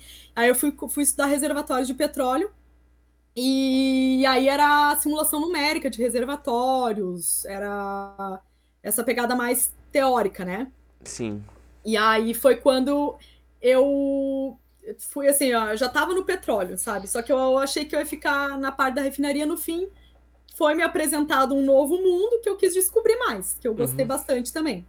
Uhum. E aí, daí eu estudei isso, então, no, no mestrado. Então fazia simulação numérica. Tu passasse direto da graduação para o mestrado ou teve algum intervalinho entre um período e outro? Direto, fui, fui direto. Tava, tava assim, foi, foi um início de uma, da crise de 2009. Uhum. Esse, isso aí já era 2008, mais ou menos. Tava já sentindo, assim, eu via que eu participava de seletivas, assim, não tinha muita vaga, né? Uhum. Já tava começando. E eu falei assim, ah, vou eu vou fazer um. Eu vou fazer mestrado se não der, porque parada não dá para ficar e eu não queria sair da área. Até cogitei procurar emprego em outras coisas, né? Uhum. Mas falei, não, eu queria permanecer na engenharia. Então, até fica uma dica: quando tiver qualquer tipo de crise, né, ou qualquer problema, às vezes não tem crise, mas não está conseguindo entrar naquela área que você quer, não está conseguindo o um emprego, é, estude, estude, se qualifique por dois motivos, né? Para não ficar parado e para se qualificar, né? E porque você vai para uma entrevista de emprego depois desse tempo que você ficou parado, a primeira coisa que você vai ouvir é o que, que você fez esse tempo que você uhum. se formou e uhum. agora só um ano e meio, dois, você está vindo aqui pedir emprego, entendeu? Aí, ah, se você você justifica muito bem, digamos assim, não, né? Porque você estava se qualificando né? Você estava estudando. E aí, nesse meio do caminho, né, eu acabei depois indo para a indústria, mas muitas pessoas acabam aí descobrindo uma carreira acadêmica, conhecendo outras pessoas e indo para outras coisas, né? Uh, então o negócio não fica parado, né? Tu conseguisse... Aí... Oh, desculpa, pode continuar. Não. E aí foi isso. Daí, depois que eu finalizei o mestrado, eu, eu tinha uma, uma vontade de voltar para a indústria agora como profissional, sabe? Sim. Então aí eu pensei assim, é, eu já estou inserida no universo do petróleo. Aí vocês já ouviram falar de Macaé? Numa Macaé é a cidade do Rio de cidade- Janeiro. a capital nacional Já. do petróleo. Uhum. Chega lá, tem uma Olha placa, só. capital nacional do petróleo. Então, aí eu fui para lá, né, fui trabalhar lá, e lá realmente, daí quando eu terminei o mestrado, o, o mercado de trabalho para essa área estava super ótimo, estava super maravilhoso, assim. Uhum. Então tinha bastante emprego na área e acabei indo para lá. E aí, só que aí, o, o- a área que eu fui trabalhar, eu fui trabalhar como terceirizada da Petrobras. Então eu trabalhava dentro da, da empresa, mas terceirizada, né? Não era concursada. Uhum. É, mas a área que eu fui atuar era outro mundo do petróleo. Daí não era nem refino, nem reservatórios. Eu fui trabalhar com poço, Hum. que aí po- poços de petróleo, que aí foi a, a- o que eu, eu descobri a, pa- o que eu realmente gosto desse universo. Eu gosto de- gostei de tudo, entendeu? Mas esse aí eu achei muito, muito legal. Mas, mas o, o- o reservatório, ele é só quando é offshore, quando é onshore, não se chama reservatório? Reservatório também. aham. E, e aí o poço, O poço, o poço ele Poço. existe ah, tanto em terra quanto em mar, né? A Uhum. diferença é que se tu tá perfurando um poço em terra, é tipo, fazer uma analogia bem grosseira. Digamos que tu descobriu petróleo no quintal da tua casa, tu vai ali, perfura, e Uhum. dali X metros tu encontrou o reservatório. Tu não tem aquela lâmina d'água para lidar. Hum. Aham. né? No offshore, tu tem é a mesma coisa, só que com um, um nível a mais de dificuldade, que são dois quilômetros de, de lâmina d'água. Uma Na- pressão No caso do pré-sal, né? No caso do pré-sal. sim. Você, ah, Pós-sal, tu consegue com lâminas d'água menores. Uhum.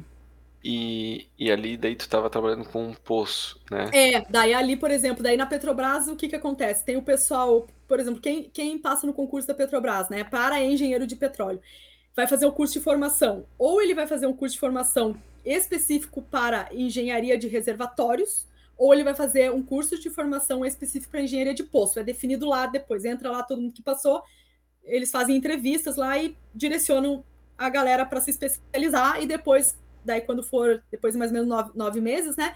For trabalhar, vai ter o time que trabalha com engenharia de reservatórios, tem o time que trabalha com engenharia de poço. Daí, dentro desses dois, digamos, grandes aí que eu separei, daí começa mais especificações, né? Então, eu, eu fui para trabalhar em- na engenharia de poço, na construção de poços marítimos, então não vi nada de onshore, né? Só offshore. Aham. E dentro dessa construção de poços marítimos existem várias etapas.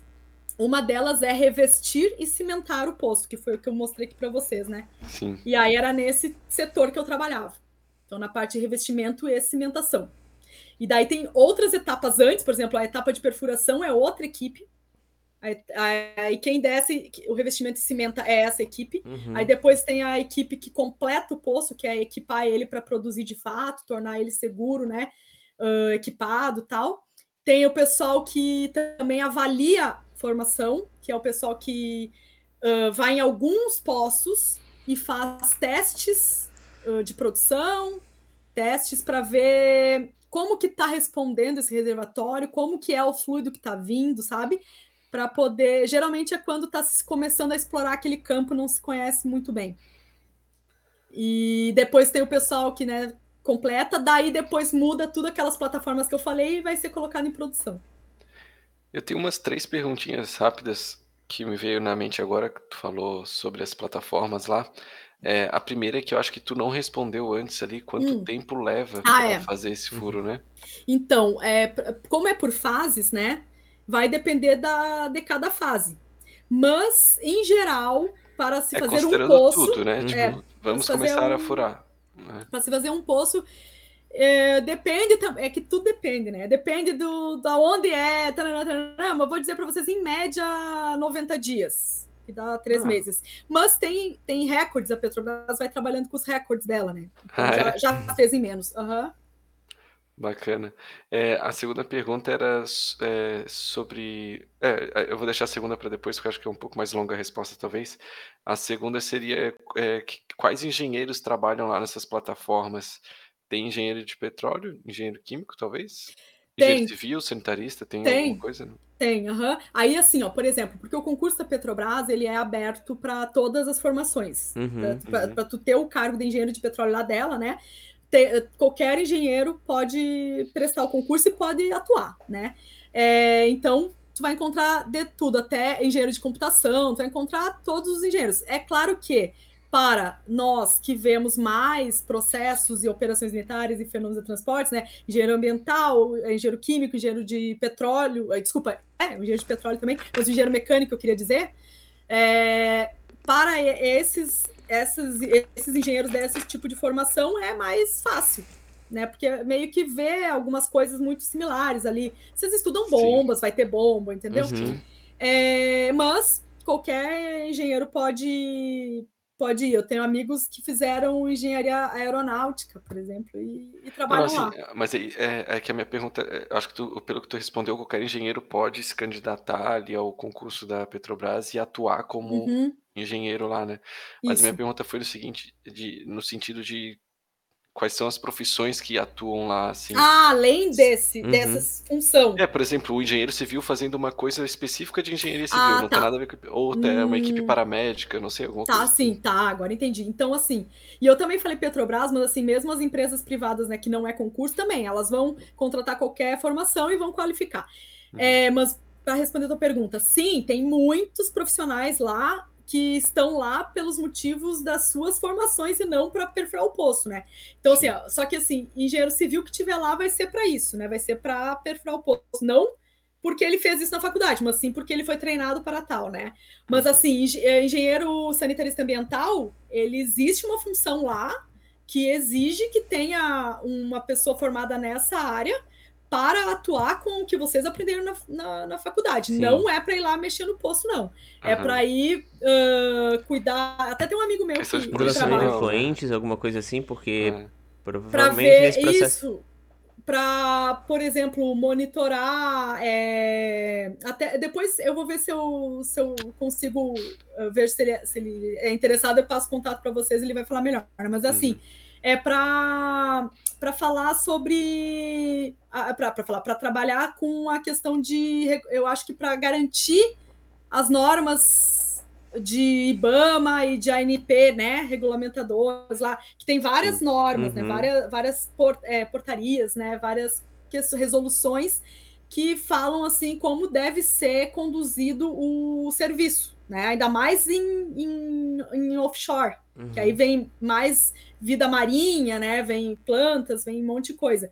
Então, pra, no caso da formação de vocês, é possível sim vocês irem ser contratados, por exemplo, assinando lá como engenheiro ambiental.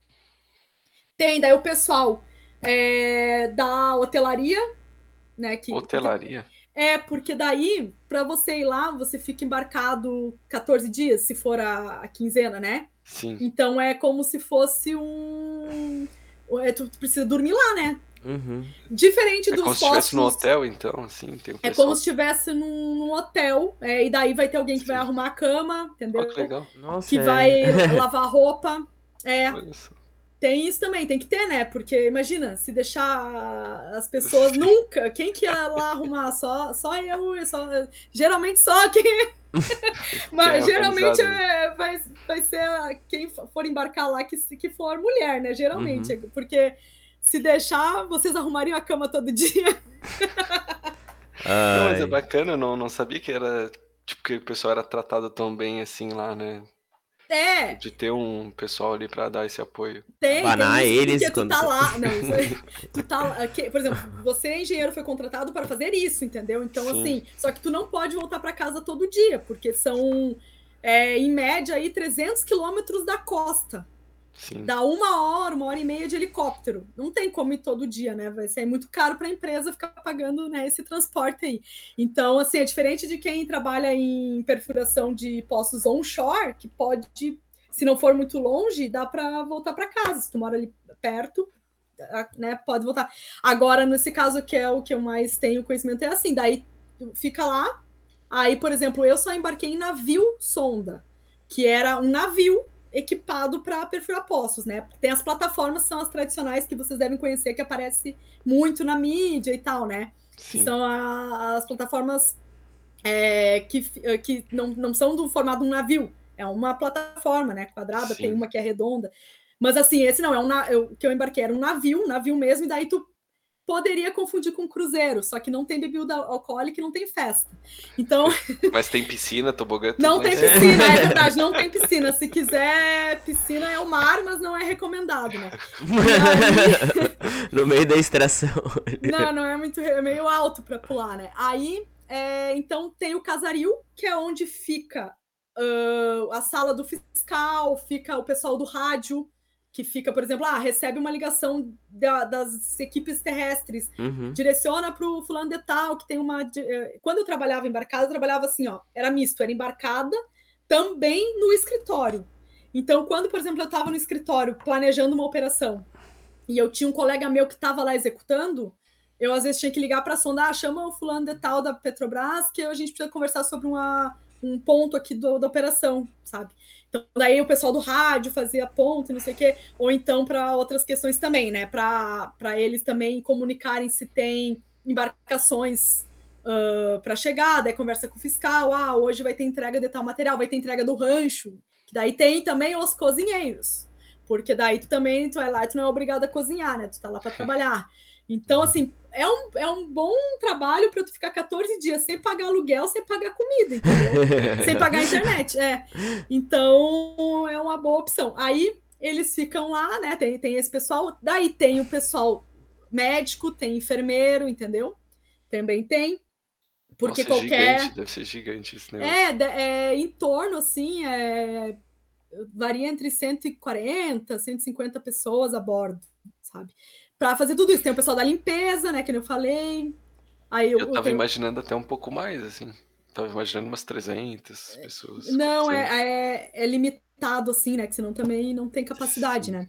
Uhum. Mas é, é, é, isso, tem uma galera, tem, tem várias equipes ali para atuar. Até aí tem os engenheiros de segurança, que daí eles não estão lá especificamente pro poço, mas eles estão Vendo se tá todo mundo usando capacete. É, isso, isso aí. Está seguindo as normas. Olha, o que mais eu Acho que eu não esqueci de, de nenhuma função, assim, as mais específicas, assim, que É, tem o pessoal que, que toca o barco, né, que dirige ali, digamos assim, né, não é o termo certo, né, Guilherme? A gente, a gente teve um ele... convidado engenheiro naval, ele Con... ensinou pra Não, gente, como é né, que é? Não, ele conduz, Condutor. não, como é navega, esqueci o nome do, do termo. Então, mas é que ali capitão, ele tá. Capitão. Não, é o capitão. Tem, tem o capitão. Almirante. Tem o, capitão, tem, tem o capitão, que é o, o, o OM, também que a gente fala. Tem o capitão.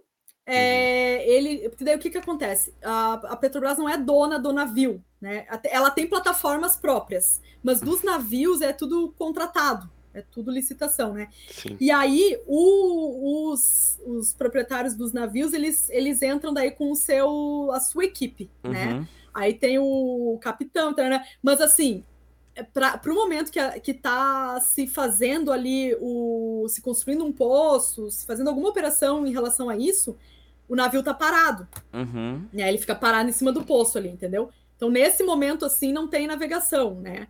E, a, e, a plata, e, o, e o navio ele é, ele é solto, né? Ele fica posicionado no posto que tem que ficar por coordenadas, por sinal de GPS e tal. E às vezes pode dar uns apagão, ele fica, ele pode ficar à deriva. Só que assim, é tudo planejado, tudo controlado, entendeu? Ele já o pessoal que daí tem, daí tem a equipe disso, tem a equipe específica para essa questão do, da, do posicionamento dinâmico ali da, do navio. Uhum. Já aconteceu de, de, dar alguma tempestade lá enquanto estava em alto mar?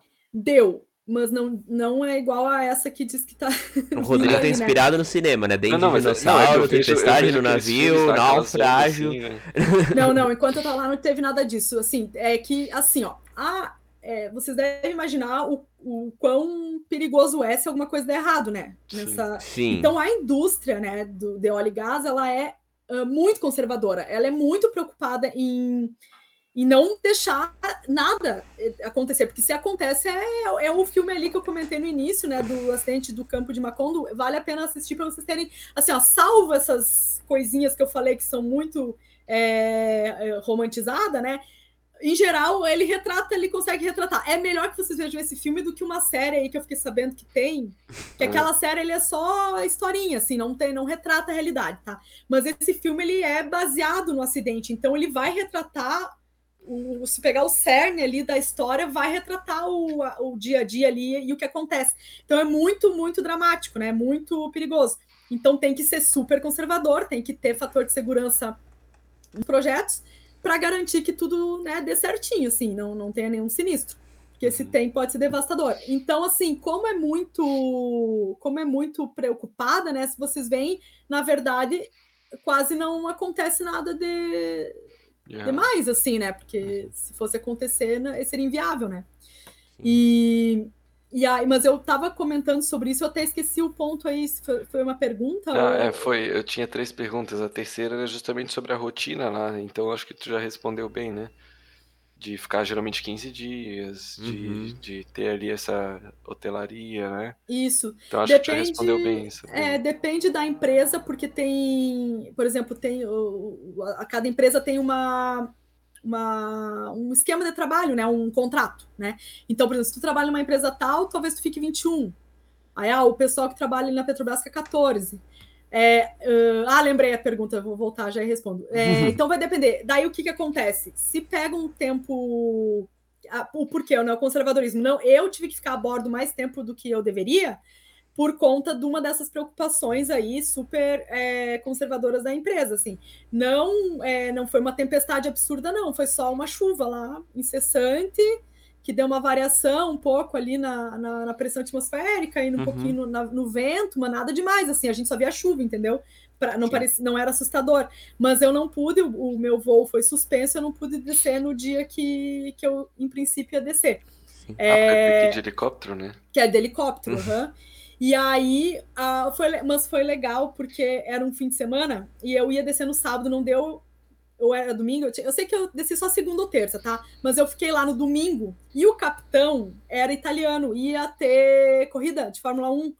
E aí ele falou: ai, que bom que vocês não desceram. Então agora nós vamos amanhã fazer pipoca, pizza, Guaraná, não sei o que, pra gente ver a corrida, mas tem que torcer pra escuderia, né? aí, bem legal, assim. Então, sempre, né?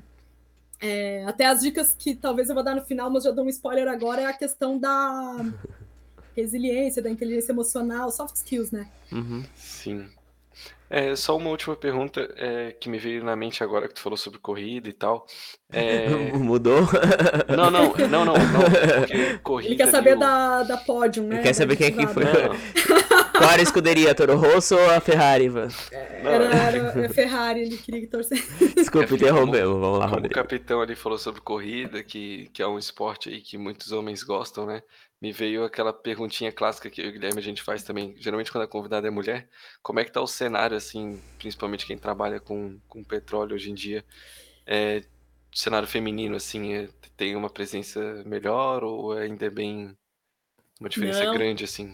É assim, é, é, de, dentro da engenharia é um dos setores que mais tem diferença, né? Assim, tem, tem mais em termos de quantidade, né? Isso. Porque o trabalho onshore é pesado, né? Se tu trabalha na, na linha de frente ali na, na operação, é bater marreta, é, é, é, montar ferramenta, é pesado, assim, sabe? E daí é uma questão fisiológica, né? dependendo da mulher, pode ser até às vezes mais forte que o homem, né? Mas em geral, né? Não é. Então, assim, é, embora também muito dessas tarefas fica mais pro, pro time que vai especificamente para isso, que são o pessoal é, da operação, os técnicos operacionais e tal, né?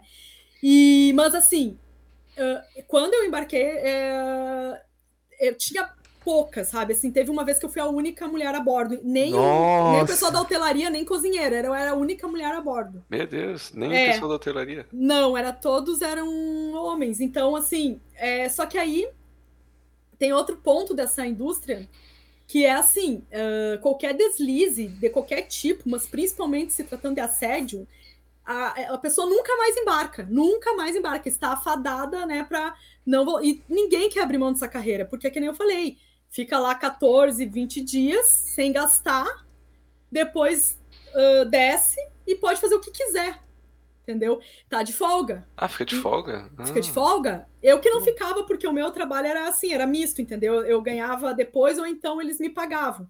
o, aquela folga que eu teria direito, sabe? Porque Sim. eu ficava, não ficava assim a quinzena certinha e depois desembarcava. Eu ficava uns dias, resolvi o que tinha que resolver, voltava. E, entendeu?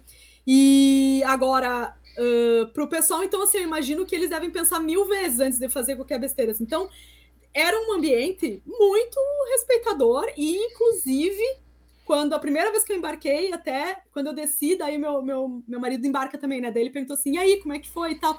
Aí eu falei, então, foi bem legal, ah, eu cheguei lá, daí eu fui, de, desci, daí teve um briefing, não sei o quê. Daí depois eu fui conhecer tal coisa, daí tá, e a tua mala? Eu falei, levaram para mim. Ele, como levaram para ti? tu não pegou tua mala? Eu, que que... eu falei, levaram para mim, botaram lá no meu camarote. E aí, camarote. Porque, ele, é, chama camarote, isso, o quartinho chama camarote. Levaram lá pro, pro camarote dele, assim, eu não acredito que fizeram. Dele, ah, ó, nessas horas aí foi, é, foi bom, então, porque eles quiseram, né, fazer gentileza contigo, porque uhum. tu é mulher. E realmente, nesse dia que eu tava como única mulher embarcada no jantar, eles me perguntavam o que, que eu queria de sobremesa, eles traziam, eles queriam ser... a, a rainha do barco. É, e daí eu ficava assim, nossa, tá bom, né, vou, obrigada e tal tá tudo ótimo. Aí, assim, é, eles sempre muito solícitos, né? Ah, eu não. Eu sempre encarei como realmente gentileza, né? Nem. Não, não, nunca achei algo do tipo, ah, é assédio, e nem que eles não achavam que eu era capaz para me oferecer ajuda. Uhum. É, sempre achei mesmo como solícitos e gentis, sempre, e sempre foi muito bom, porque realmente, é que nem eu falei, tiveram algumas ocasiões que eu não tinha força física e aí eles me ajudavam. Então, assim, ah, busca empilhadeira, tá, não sei o que e tal. Uh, bem, bem bom, assim. E só que daí, isso eu fui para outro lado da pergunta, né? Mas respondendo a tua pergunta em termos assim de que como está o cenário, tá melhorando, sim. Eu vejo porque como eu tô no, eu não tô na indústria mais, mas como eu tô, eu sou professora, né, do curso de engenharia de petróleo, agora na pandemia a gente fez vários eventos online e lives com uhum. pessoas da indústria e também e trouxe, aproveitamos para trazer bastante mulheres líderes para encorajar as nossas alunas, né, para mostrar como tem, né, isso no, no setor. É que como a maioria ainda é homem, parece que só, então, né, só parece isso. Mas a gente conhece muita muita mulher que trabalha nesse setor, que nem eu falei, em posições de liderança que a gente achou importante trazer para para todo mundo conhecer e saber que está melhorando. E elas mesmas retratam que está, uh, de quando elas começaram a carreira, 20 anos atrás, está super melhor. Mas uh, meninas têm se interessado, né, pela, pela engenharia, têm tem tido talvez apoio, e eu pelo menos tive sempre apoio da minha família fazer o que eu quisesse, né? Uhum. Não tinha essa de ah, isso é para mulher, isso é para homem, nunca fui ensinada dessa forma. Então, eu naturalmente fui indo para onde assim minha, minha, minhas aptidões e desejos me levavam, né? E foi indo para uma área predominantemente masculina, uhum, né? Sim. Mas eu percebo que tá. Então, por exemplo, eu tenho bastante aluna mulher, tem bastante que, que são que querem embarcar também, que tem interesse. Tem alunas que já se formaram que trabalham hoje em, em plataforma de produção, embarcam 14, folgam 14. Então, eu, eu vejo que está melhorando e tende, né, a cada vez mais ter mulheres inseridas aí no, nesse ramo. É... é hoje em dia, ali na turma que tu dá aula ali, tem qual é a proporção de homens e mulheres ali?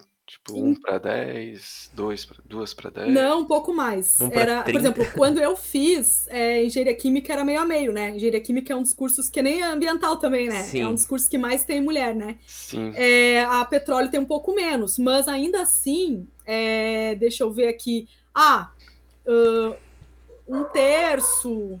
Hum, é bastante ah, até. Tá bom. É, Comparado com outras engenharias, mecânica, que às vezes é Sim. é uma menina. É, engenharia não, elétrica, não, né? Sempre... Engenharia elétrica também. É, engenharia elétrica. Tipo, ó, sempre tem assim umas. Pelo menos quatro, cinco de uma turma de 15 e 20, porque as turmas são pequenas. Uhum. Sim. Então, assim, né? É um terço, por aí, um pouco mais às vezes. Sim. Uhum. Na turma de engenharia de petróleo, né? Uhum. Engenharia de petróleo, aham. Uhum. Engenharia química era um pouquinho mais 50-50, né? 50-50, aham. E no final se formou mais as, ficou mais gurias do que, é, se tu é sempre, for né? numa formatura de engenharia, geralmente quem ganha o prêmio de melhor aluno é uma menina. Independente. É, na, minha, se... na minha foi um menino, mas. Na química, mas era é. uma química mais meio a meio, mas geralmente a menina, quando é, tipo, tem uma menina, ela ganha, assim. eu já fui no formator de engenharia mecânica, acho que engenharia de, de, civil, assim, sei lá, e ganhou a menina. Ó, oh, então. Legal. E é, dando prosseguimento, assim, na tua carreira, né? Voltasse para indústria, fizesse mestrado e falasse que fizesse doutorado. Como é, tu saí, chegou a sair de onde tu tava para fazer dedicar exclusivamente ao doutorado ou tu conseguisse conciliar as duas coisas? Não, vou contar que daí tem um, um bom período aí é, no meio. Só para só pra lembrar, ela tava em Macaé, né? Estava em Macaé. Macaé. Isso. Daí estava em Macaé, que era a época que eu trabalhava assim como engenheiro de petróleo, mas assim, o cargo, assim, é, a função, né? Uhum. Engenheira de operações. Então Sim. era isso, era organizar, planejar, é, garantir que desse tudo certo com as operações né, de revestimento e cimentação do poço e eventualmente embarcava então para garantir a bordo que estava tudo certo para começar a operação. Né? Uhum. Aí é, teve uma época que tinha um dentro desse setor tinha a parte operacional e a parte de projetos, né? Aí o líder de projetos, que era Petrobras mesmo, ele conversou comigo uma vez, perguntou se eu não tinha interesse em compor o time dele, uhum. porque ele viu que eu tinha mestrado e daí era uma uma qualificação assim que ele valorizava para o time projetista, né? E aí eu já tinha a parte prática, então ele gostaria de saber se eu não, não queria. Eu falei que sim, né? Que eu adoraria. E aí, uh, nessa época, uh, eu, aí eles estavam precisando de gente em Santos para atuar com poços da bacia de Santos, né? Que, que tem em geral no pré-sal. Aí eu falei, eu falei, beleza, então vou para Santos, né? Uh, a, a chefe do meu marido na época também estava, porque na época, essa época era 2012, 2013, a, tava muita demanda para gente trabalhar em Santos na Petrobras, né? E aí, daí a chefe do meu marido perguntou também se ele não tinha interesse, daí juntou as duas coisas, falei, então vamos para Santos. Já ficamos um pouco mais de perto de casa, né? Que a, a minha família é do Rio Grande do Sul, a dele é aqui, aqui de Floripa. E aí, uh, daí lá eu fui atuar uh, como engenheira, como consultora de perfuração de uhum. poços da Halliburton dentro da Petrobras. Aí, daí eu nessa, aí nesse momento eu fazia projeto de poço, né? E, mas mais especificamente era a análise da integridade do poço, né? Uh, durante a sua vida útil, antes e durante a vida útil lá de produção, né? Então, assim, a gente via, por exemplo, a Petrobras tem essa questão da licitação, né? Ela não é uma empresa privada que pode comprar o que quer. E aí, geralmente, tem lá o estoque. Então, a gente uh, meio que também testava aqueles materiais que estavam disponíveis, destinados para aquele poço em específico, uh, através de simulação numérica, a gente via se, se aquele poço naquele cenário ia aguentar com aquele uhum. material, né? Então, mais ou menos essa era a minha dinâmica. Eu ficava fazendo análise numérica de integridade de poço, de, de troca de calor, de temperatura, de pressão, de esforço, né? Uh, térmico, mecânico na, na tubulação, na, naquele revestimento metálico que eu falei para vocês. Então, fui trabalhar uh, com isso aí em Santos. Aí, é, como esse, essa pegada era bem técnica, né? Eu comecei a pensar, já que eu já tinha mestrado, eu pensei em vislumbrar um doutorado aí, alguma coisa, mas bem difícil de conciliar, só vislumbrei Aí veio a, a crise lá de 2015, que além da econômica foi para nós uma crise política, né? Uhum. E aí, demandada geral, tô, muita gente desligada, eu fui desligada da empresa. E aí eu pensei de novo, ah, em crise a gente se qualifica, né? Então a, é. agora eu vou, agora quem sabe eu vou fazer um doutorado, só que daí uh, Santos é também uma cidade muito universitária. Sim. Tem a USP, que é estadual, tem a Unifesp, que é federal, e tem muita universidade privada, comunitária e centro técnico, né? Aqueles institutos federais também. Mas a USP fica em Santos? A, a, o, tem o campus Baixada Santista. Ah, tá. A Unifesp também. Mas, Tanto mas tem a USP, campus em São o maior, Paulo. O maior é São Paulo, ah, capital. Uhum. Uhum. Tem, então, o, a, a, Unifesp também. Tem o campus em São Paulo, capital. Aí a Unifesp é um pouco mais espalhada. Tem o campus de Baixada, da Baixada Santista, tem o campus de Guarulhos, Diadema, São José dos Campos, então ela, né, mais. Mas aí eu pensei assim, ó, como eu tenho mestrado, quem sabe, né, até retomar e reaquecer o mercado, eu vou fazer o doutorado, mas eu vou em paralelo é, dar aula, né? Ver se eu consigo uhum. Algum emprego. Daí eu saí disparando currículo para todas as universidades, né, comunitárias e privadas, porque a USP e a Unifesp é só por concurso público, né? Não tinha nenhum concurso aberto no momento e tal. Aí eu fui e consegui uh, ser, fui chamada para conversar, né, ver se eu tinha interesse em assumir uma disciplina na Universidade Católica de Santos, uhum. que é uma universidade que eu falei comunitária, assim, que significa que ela não é que ela não é que nem a privada que visa o lucro, né? Ela uhum. ela fa, ela acho que é a FURB em Blumenau, ela Sim. que, né, o que paga a FURB é municipal, tá? Isso. A FURB é municipal, tem outras universidades comunitárias, acho que a Unisul era comunitária uma época. Ah, a... então, tem essa filosofia, né? Uhum. Daí lá é a mantida pela a mantenedora da Igreja Católica, né? Daí, no uhum. caso. Então, beleza. Daí eu, aí o, o, coordenador do curso, na época, ele perguntou assim para mim: olha, eu vi aqui teu currículo, eu tenho só uma disciplina que eu preciso de professor, mas é, é, o, é para dar a disciplina de avaliação de formações. Não sei se vocês vão lembrar que eu comentei um pouquinho antes sobre o que, que era que é assim: é, depois que constrói o poço, vai uma equipe lá e vai fazer alguns testes para ver se aquele reservatório de fato como é que ele se comporta, né? Uhum. Se ele perde pressão muito rápida, como é que é mais ou menos a dinâmica ali do poço reservatório, né? E aí a, a disciplina de avaliação de formações trabalha muito com isso, né?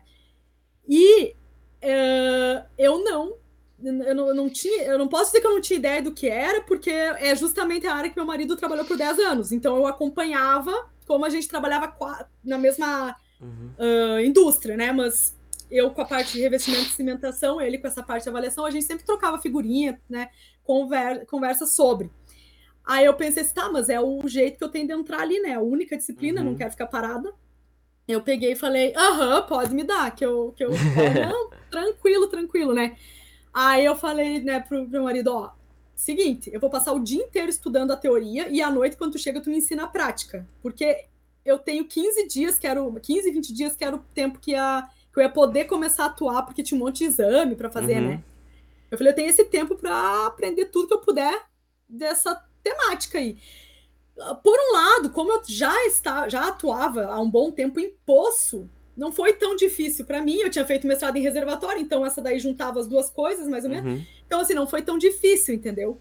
Mas é, é, é muito incrível como cada etapa ali da questão de dentro desse universo do petróleo é muito específica.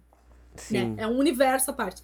Então, daí eu olha, ah, acho que agora eu tenho condições de né, ir lá, alguma coisa eu sei mais que o pessoal que vai lá me assistir essa aula, né? Então, dá para. Beleza, eu aceitei o trabalho, comecei. Aí o que, que aconteceu? Foi ótimo, porque uh, naquela primeira semana mesmo ele já disse assim: olha só, tenho mais duas disciplinas aqui que eu preciso de professor. O professor foi demitido agora, não, não sei, outro pediu para sair, não sei. Preciso de professor. Um é o tema do teu mestrado, então acredito que tudo bem para ti. E o outro é Fundamentos do Petróleo, que é uma uhum. coisa bem inicial, né? Sim. Que, inclusive eu tinha feito essa disciplina Uh, no, do, no, mestrado, não, na graduação, na época da bolsa da NP, lá da graduação, na iniciação científica. Eu já tinha feito essa. Eles nos deram para a gente ter uma noção do todo, sabe? E eu falei, então, tá, beleza, então eu já estava com três disciplinas, né? E eu fui assim, eu fui mesmo é, para dar, dar essas aulas para esperando o mercado reaquecer. Uhum. E aí eu não, eu não tinha noção se eu ia ser didática, se eu ia gostar, se eu ia ter paciência. Meu, é, meu maior medo era ter paciência, sabe? Uh, saber, né? Tirar dúvida e tal. Mas aí que eu descobri que super, super gostava disso, sabe? Não imaginava que eu gostava tanto, assim. Tava disposta, mas eu achava que só temporariamente.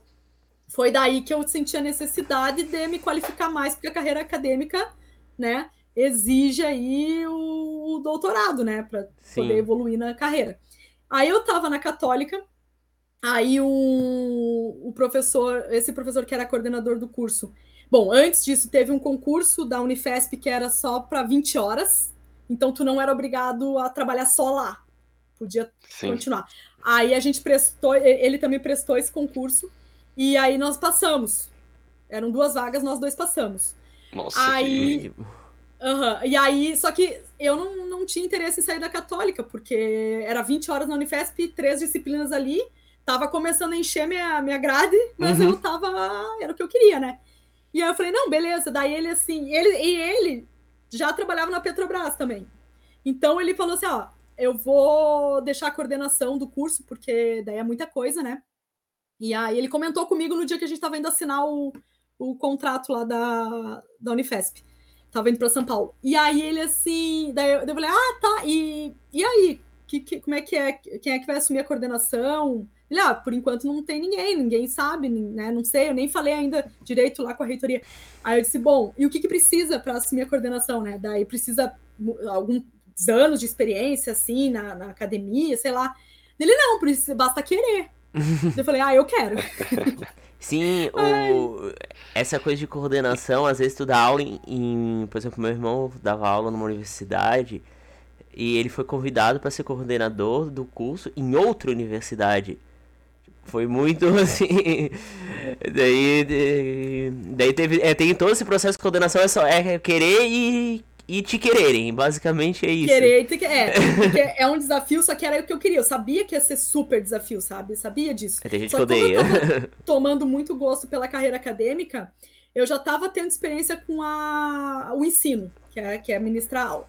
É, tava tendo experiência com pesquisa, né? Uhum. Que a gente tinha lá no, no laboratório.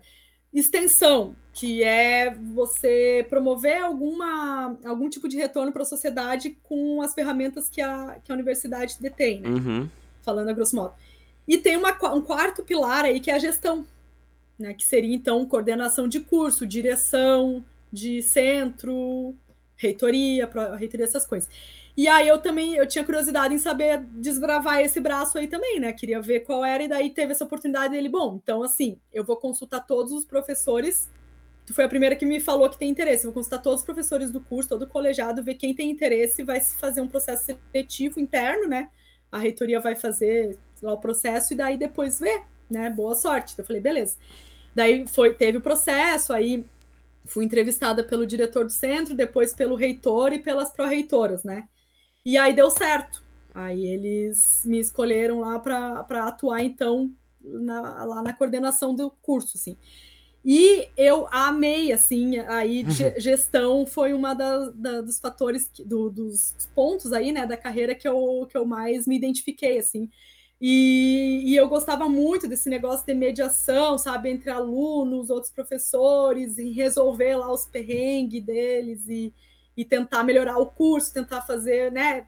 É, é muita coisa, assim, é muito legal, uhum. uh, super, muito mais carga horária de trabalho, mas os desafios eram muito novos para mim, eu precisava disso, sabe? Precisava de coisas diferentes para eu evoluir tanto quanto uhum. tanto ali profissionalmente quanto quanto pessoa, principalmente até vou dizer que foi pessoa, porque foi aí que eu lidei assim, geri, gestando ali uma equipe, é, né, na gestão de uma equipe de, de seres humanos, né?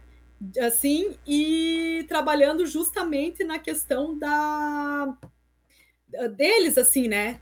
Uh, de, é, dos alunos no, no, no, no, ensino e aprendizagem e dos outros professores na carreira deles também, né? Então foi muito legal, foi, foi bem, foi desafiador, mas muito gratificante. Daí foi ali que eu tive que desenvolver assim habilidades de negociação, habilidades de paciência, de, de, de, inteligência emocional como um todo, né? De Sim. trabalhar em equipe, sabe? Eu falo muito, né? Então foi ali que eu aprendi a ouvir um pouquinho.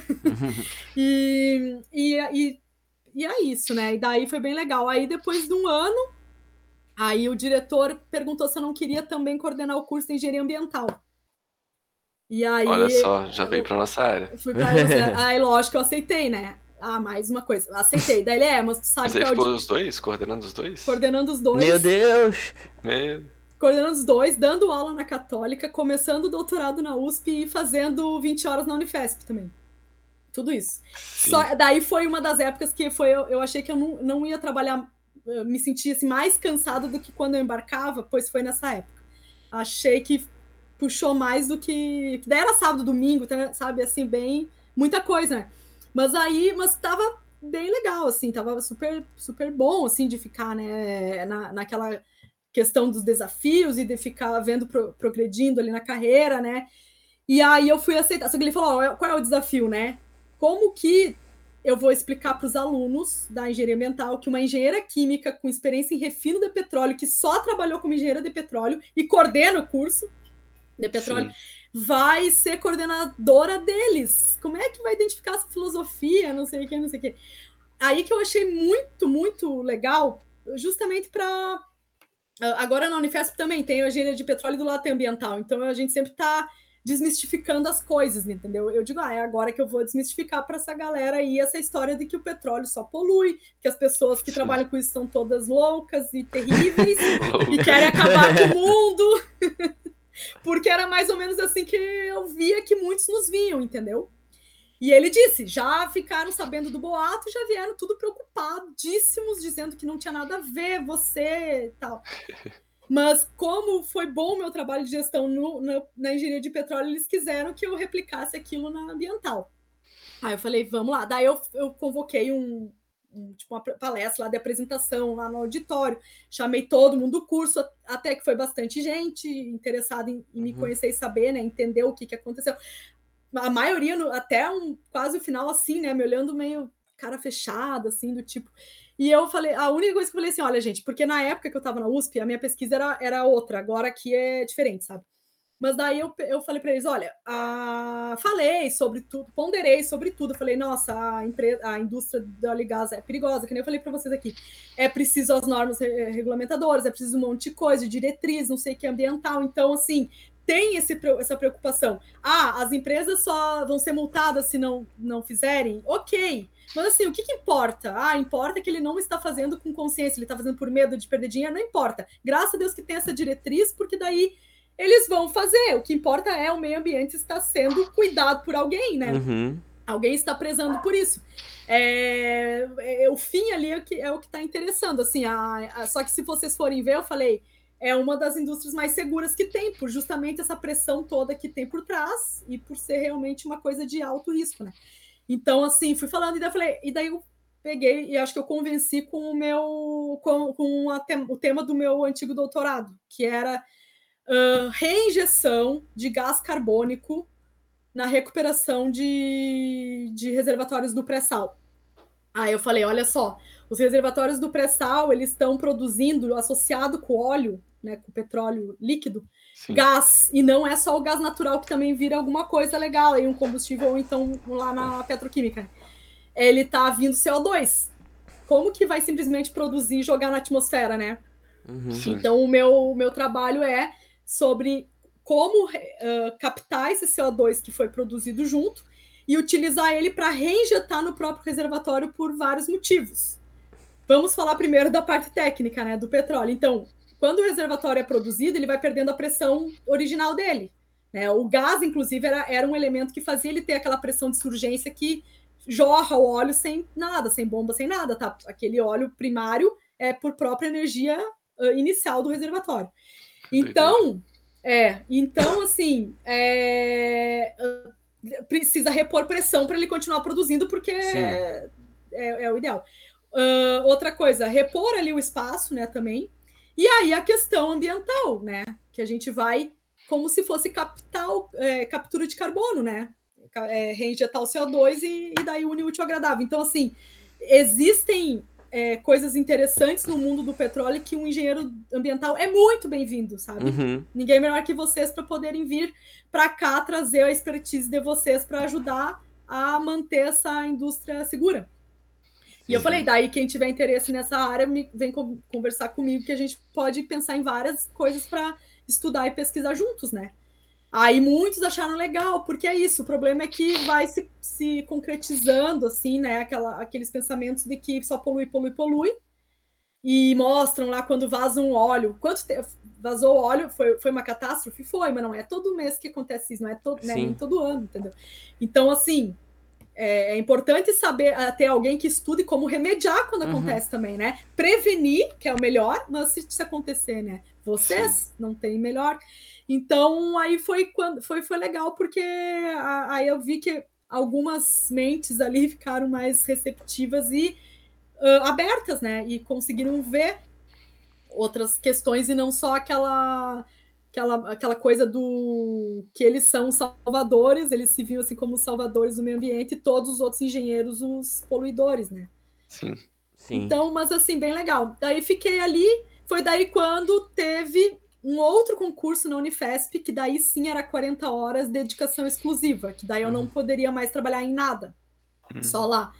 E aí eu prestei e passei, era só uma vaga, prestei e passei, e aí ah, estou lá até hoje. Só que a partir desse ano eu estou em afastamento para capacitação, justamente para eu poder fazer meu, meu doutorado com dedicação exclusiva a ele, porque, olha, puxado fazer junto com tudo isso que eu estava fazendo. É, acaba que vai ficando, o coitado vai ficando ali, sabe, Sim. meio de lado. Tu, tu tava sendo coordenadora do curso na Católica, é isso? Na Universidade Católica, Ah, uhum. tá. Então, Isso. atualmente tu não é mais coordenadora de nenhum curso. Atu- Não. Só tá na FUVEST e no doutorado. FUVEST tô- Uni... Na Unifesp. Unifesc, perdão. É, Unifesc tô e na doutorado. Unifesp, isso, só que daí agora eu tô só no doutorado Sim, mesmo. sim. Né, eu pedi o Mas tu- afastamento. O afastamento é depois volta, né? Depois, vol- sim, daqui quatro anos, quando eu eu obtiver o título aí de, de doutora, eu tenho que voltar. Aham. Mas aí, só uma curiosidade. No, durante o afastamento, tu continua recebendo os teus honorários na universidade? Ou para? Eu- tem, tem as duas opções. Se tu ah, optar por ah, continuar recebendo, você tem que. É obrigatório, por exemplo, se eu ficar quatro anos fora, Aham. eu tenho que voltar e ficar por quatro anos lá. Porque Ah, tá, a, a Unifesp investiu para que eu me capacitasse, então nada mais justo que eu volte para lá capacitada para transmitir o conhecimento e, e auxiliar novos alunos a se formarem, né? Entendi. Agora, se, se optar por não receber os honorários, aí tu não recebe, tu é livre depois. Uhum. né? Tu não precisa voltar. Então, Michele, o... a gente geralmente faz essa pergunta, né? Quais são os teus planos pro futuro? Já viste que teve vários planos no passado que deram certo, mil carreiras acadêmicas, mas o que, que tu planeja pro futuro? Prosseguir com a tua carreira acadêmica? É, ou voltar pra indústria? Ou, ou fazer um doutorado de sanduíche? O que, que tu planejas, assim? Então, é, a- como eu tinha comentei aí ao longo da, da nossa conversa, eu acabei me descobrindo na carreira acadêmica, né? Então, meu intuito é realmente seguir essa carreira e me qualificando, né, ãh, para tal. Então, esse passo que agora eu tô é para fazer o doutorado, né? Então, vou, vou fazer o doutorado, pode ser um sanduíche, inclusive, né? Já que eu não fiz um intercâmbio aí na graduação, quem sabe agora, né? E, e aí agora, então, eu vou, vou estudar o que eu trabalhava na indústria, que é, né, vou, vou me especializar a- aprofundar Uhum. naquela, naquela área de, de integridade de poços de petróleo. Então, vou estudar a questão de análise né, da, da estrutura, análise térmica e tal, aqui na, na engenharia mecânica da UFSC. Sim. E aí, então, eu pretendo me qualificar para poder, é, com o título de doutora na carreira acadêmica, é, evoluir em vários aspectos, né? Tanto na própria carreira, como também para ficar mais fácil a prospecção de, Uhum. de recursos e fomento para a pesquisa, né? Dentro lá da Unifesp. E, e aí seguir, né? Aí tem todos aqueles pilares que eu falei, então eu estou agora focando na pesquisa, né? Mas retornando para a Unifesp, vou retomar o ensino, a extensão e a gestão, que é uma das outras, uma das áreas que eu comentei aqui também que eu mais me identifiquei. Então, a própria carreira, alguns é, cargos aí de gestão também exigem um doutorado, então também isso me, me ajudará nesse ponto, né? E aí seria isso, seg- seguir ali a, a carreira do magistério superior, né? E, e continuar e, e a indústria, se eu abro mão da dedicação exclusiva, posso voltar para a indústria também. Uhum.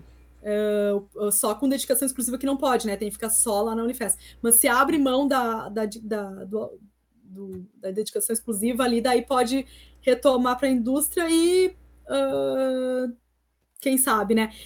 Porque também vocês devem ter reparado que eu sempre gosto de alguma coisa diferente para dar um movimentado, para mexer, para evoluir ali, para um desafio. Daqui a pouco ela já arranja outra coisa. É outro curso. Ela vai a coordenação da, da pós de tal lugar. Ah, com certeza. Isso com certeza tá, tá nos planos. Nos planos aí. futuros. Mas a, é, mas a base é a carreira acadêmica, sim. Né? Continuar no, na, nessa carreira do magistério superior, com certeza. Vou dizer, Nossa, Deus me livre de eu coordenar alguma pós aí. Tem que resolver tanto pode... pepino. É. Pode falar, Rodrigo? Não, não eu, eu, não entendi o que tu falou. Não, é Deus me livre eu arranjar esse pepino de coordenar uma pós-graduação. Ah, tá. Ficar ouvindo reclamação o tempo todo. É, e, e, e, o que eu ia falar ali é que agora a gente pode dizer que já veio uma, uma coordenadora de curso aqui no nosso canal, né? Olha só a importância Sim. disso. Coordenador de curso, professora, engenheira de petróleo, engenheira química, é, é. mestre em engenheira mecânica. Bem. bem o currículo, né? o Lattes é basicamente a forma... várias coisas diferentes, assim. Bom, e para finalizar então essa nossa conversa, é, a gente queria deixar aí um, um tempinho para, né, o tempo que tu quiser, para tu poder falar aí com, com os ouvintes, né? O pessoal que está aí talvez entrando na engenharia química ou pensando em fazer, né? Uhum. Quais são os conselhos que tu pode dar para essas pessoas, seja conselho de vida ou conselho de carreira também, né?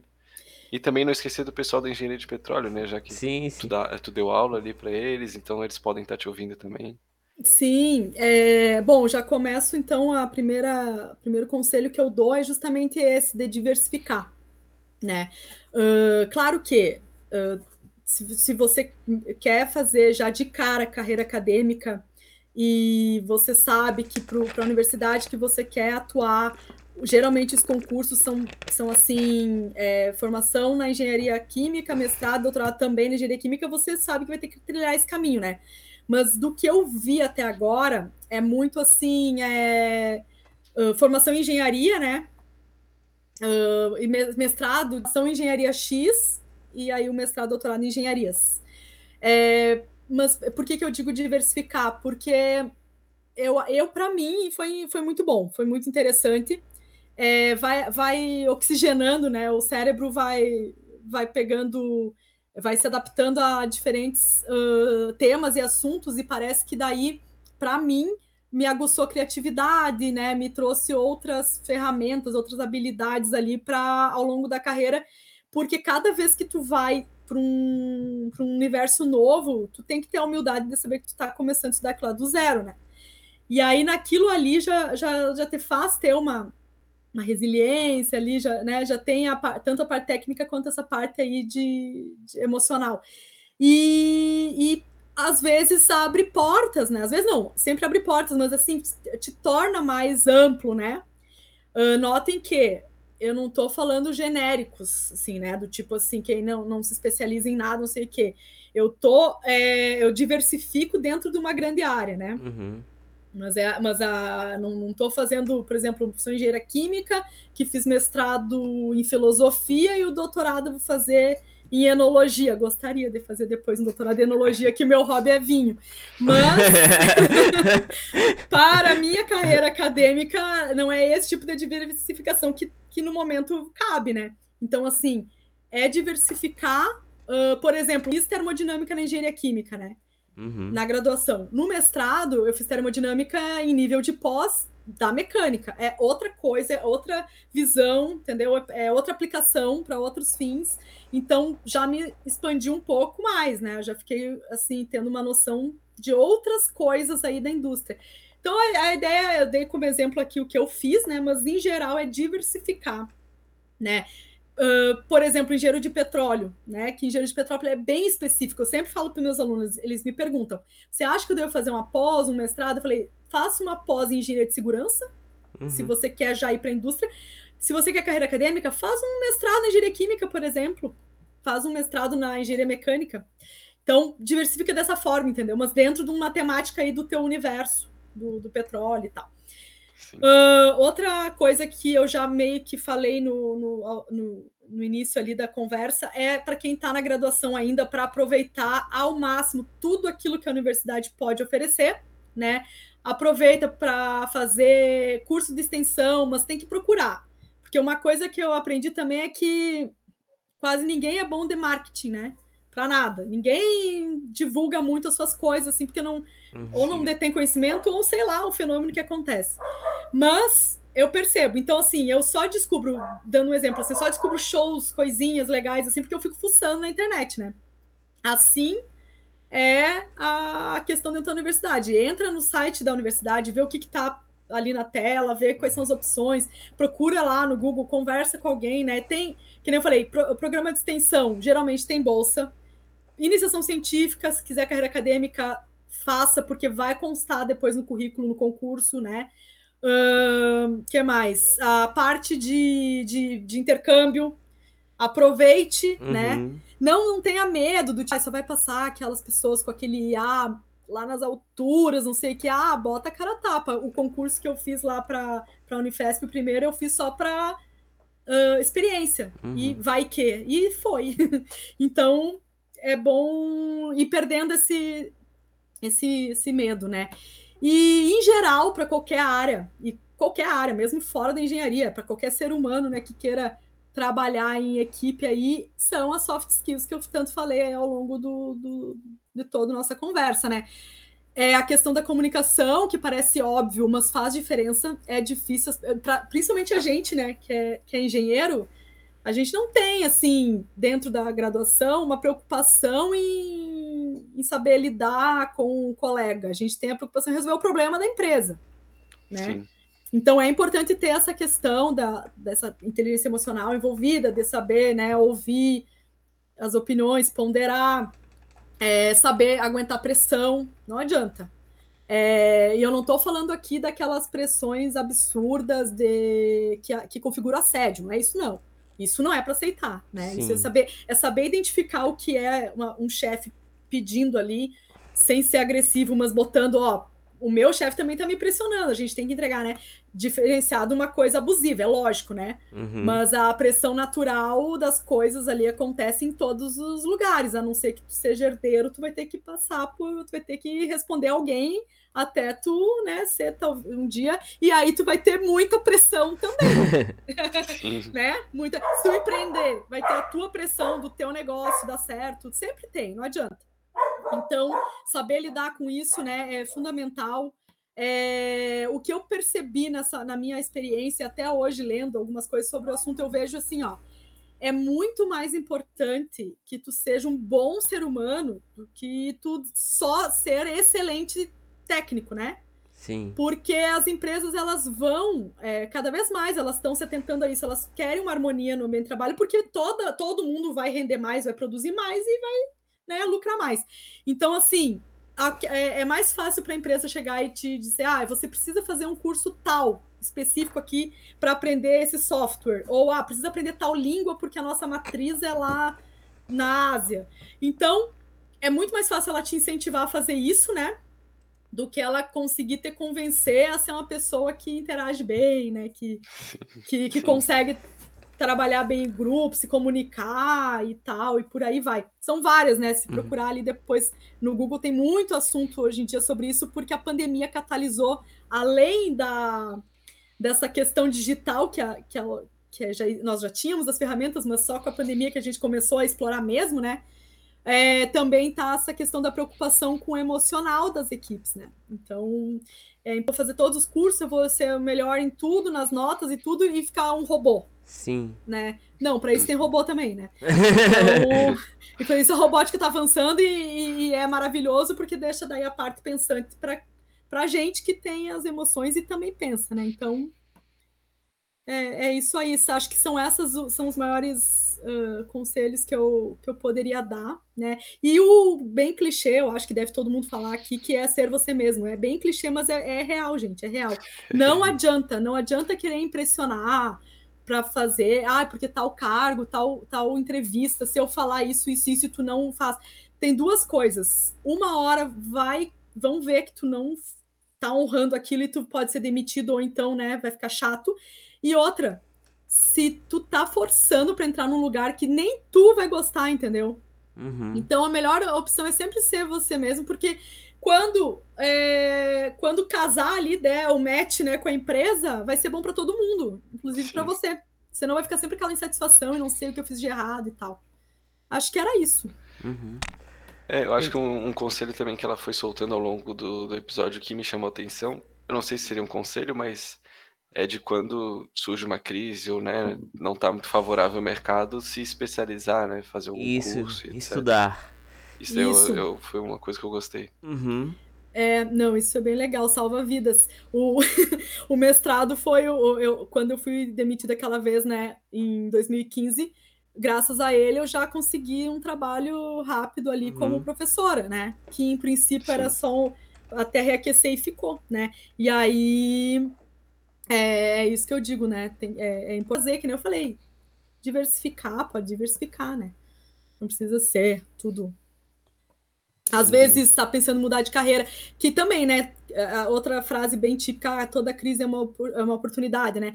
Por exemplo, pode ser para se qualificar ou pode ser para refletir se de repente não tem interesse em, ah, ah mas eu sempre, eu cogitei quando eu estava ali ah, mandando meu currículo para ser docente, eu cogitei fazer arquitetura Uhum. ou enologia. Eu cogitei essas duas coisas, entendeu? E ah, eu também me inscrevi num reality de, de gastronomia. Nossa Senhora. No, não, no Cozinheiros em Ação do GNT. Ah. E- E mas aí- se inscreveu, mas não deu certo. Quase, fe... quase fui, quase fui. Fiquei até a Olha só. entrevista e, e aí não, de- depois não deu certo, né? Não fui chamada. Mas fui, porque daí, nesse mini período que eu digo é semi-sabático, porque eu não fiquei parada total, eu sempre ficava inventando alguma coisa. Eu, eu, eu comprei uns livros de gastronomia e fiquei estudando técnicas, sabe? Tipo, coisas, química, né? Porque é uma, É, alquimia, né? E cozinhar. Então, daí eu fiquei ali, daí sempre tive paixão por vinhos, daí fiz curso, também li a respeito e sempre gostei dessa de arquitetura dessa coisa, sabe? De, de estrutura e e estética, assim. Só que aí, aí eu fiquei, daí eu comecei a dar aula e comecei a refletir. Até lá na Católica tinha arquitetura. O meu chefe até com- compartilhei isso com ele uma vez. Ele disse: Ah, por que, que tu não faz aqui então, né? Uma arquitetura e tal. Falei, não, que agora que eu descobri que eu quero a carreira docente, eu vou fazer doutorado, né? Vou tempo e investir nisso. Então, mais ou menos aí. Então, é sempre bom, às vezes, até para parar um pouquinho e, e refletir ali, né? Se, se de repente não é hora de, de mudar. Nunca é tarde, sabe, para mudar ali uma carreira e, e talvez ir atrás de um outro sonho que apareceu, ou que é um sonho antigo que por algum motivo não foi realizado, né, até agora. Então é isso. São, são essas as dicas aí. Ou então, Michele, agradecemos esses conselhos, agradecemos toda, toda a tua contribuição nesse podcast, que falasse bastante, não só sobre engenharia química, não só sobre engenharia química, mas essa é uma aula de petróleo. Isso daí foi uma aula de uma, petróleo. Uma questão muito interessante, Legal. assim, que acabasse nos dando. Explicação Que por legal. muitas coisas que a gente nem tinha ideia, inclusive preço e tudo mais. Então a gente agradece muito a tua presença, realmente foi muito interessante. É, não sei se o Rodrigo tem mais alguma coisa pra falar. Não, não, só lembrar de deixarem o like, né? Quem gostou do vídeo, se quiserem compartilhar também com seus amigos, segue a gente lá no Instagram. E eu acho que é isso. Uma Comentem aqui embaixo se querem que ela faça um sorteio do seu, da sua amostra de petróleo. Não, tô brincando. Ah, não, tem a Ah, foto, é, Tem a foto, tem que achar. Quando eu É. achar, eu, eu vou fazer para vocês. Então tá, gente, também agradeço, né? Eu já tinha agradecido aqui no início a- a- o convite e, a- e parabenizo vocês, né, por, por essa iniciativa aí do, do projeto do podcast. Ah, pra, por vocês, porque é. Ah, eu vou fazer uma propaganda aqui. Eu também tenho um projeto de podcast que eu tinha esquecido de falar. É, junto com os meus colegas da Unifesp, com Uhum. os alunos lá, a gente tem um que chama Descomplica Engenharia. Depois eu mando direitinho para vocês, vocês referenciarem para a galera seguir também. Uhum. É, ele, a gente fala sobre bem isso, né? O nome foi para isso. É, a gente tem basicamente três uh, setores ali que a gente gosta de abordar. E um é, é ten- tendo esse caráter mais extensionista e de, de desmistificar para a sociedade algumas coisas da engenharia, né? É, para eles para entender sobre diversos assuntos. Uh, então, por exemplo, a gente chamou de tecnologia todo dia. Então, assim, fica falando sobre, por exemplo, um dos que está para sair é, é a composição né, da precificação da gasolina, né? Para o pessoal entender o porquê que ela tem o preço que tem, né? Uhum. Uh, e aí é, tem também a parte de, de pesquisa, né? Que daí a, a, o pessoal compartilha lá o que está fazendo, mas também ajuda o pessoal a entender o que, que é microplástico, uhum. por que estão falando sobre isso, né? E tal. E tem a parte que daí fica bem para estudante, que daí também eu acho que é um público de vocês, né? Que é a gente, a gente casou duas coisas legais aí na pandemia. Eu, por exemplo, eu dou aula de petroquímica. E aí eu pedi para os meus alunos, ou operações militares, eu pedi para os alunos uma das tarefas ser um podcast uhum. sobre determinado. Daí é bem ah. técnico. E daí a gente criou um quadro que é para relembrar uh, temas na véspera da prova. Então aí tem os podcasts deles, pra, dos alunos para os alunos, para dar, sabe, aquelas cinco minutinhos antes da prova, já, re, já relembra ali vários temas, tópicos do que vai cair na prova que vai fazer. Então é esse Descomplica Legal. Engenharia com os meus colegas lá. E, e é no YouTube alunos. também que vocês colocam? Não, só no, nas plataformas assim de áudio, né? No Spotify. Spotify. Deezer. Tá. É, é, como eu, eu, eu acesso pelo Spotify, eu só sei falar do Spotify, mas no Instagram é, tá, tá no, no, Instagram do projeto, né? Tá bem exemplificado lá os detalhes e quais episódios que já tiveram e quais que terão e, e tudo mais. Então convido vocês, né, todos a, a, irem lá também e, né, parabenizo vocês por isso, porque como a gente tem esse programa, né, também esse projeto, eu, eu sei qual é a importância, né, da gente deixar público assim uhum. e óbvio gratuito para todo mundo ter acesso a essas coisas que às vezes não são faladas, né? Sim. Por isso que eu agradeço aqui o espaço, né, e a oportunidade também de elucidar algumas coisas que, que as, tipo, vejam, vocês são engenheiros, só que é tão específico que vocês algumas coisas né, não faziam ideia ali. Sim. Então é muito legal essa troca. Eu também vou assistir os outros de vocês, que eu só assisti o da minha amiga da, da Ju, que acho que foi semana passada, né? Juliane, sim, sim. É, eu assisti o dela por enquanto. Então é isso. Sim, uhum. não, é, tu contribuiu bastante. É, a gente é engenheiro, mas a gente não sabe tudo, né? A gente é, aprende um pouquinho de cada coisa durante Sim. o curso, mas a gente, a gente foca em algo, né? Tu focou é. bastante no petróleo. Uhum. Eu e o Guilherme, a gente tem bastante afinidade com a parte hidráulica, né? Sim. Legal. Então, tem várias outras partes na engenharia sanitária que a gente não focou, né? Isso então a gente é. acaba não tendo domínio como uma pessoa que trabalha no dia a dia, né? Exatamente, a gente vai. Na, eu, que nem eu também, dentro da engenharia química, tem várias coisas que eu. Foi assim, por cima, né? E eu não aprofundei. Então, uhum. hoje em dia, depois de muito tempo de formada, eu também não, saberia permear muito, não. Sim. Só se estudasse mais um pouco. Mas então é isso, gente. Eu agradeço novamente a presença da Michelle, agradeço a presença do Rodrigo. Deixe um like nesse vídeo. E não se esqueça de seguir a gente no Instagram. A audiência é um pouco diferente aqui, é bom começar a unir essas duas mídias. Então tá, gente, muito obrigado e até a próxima. Até mais.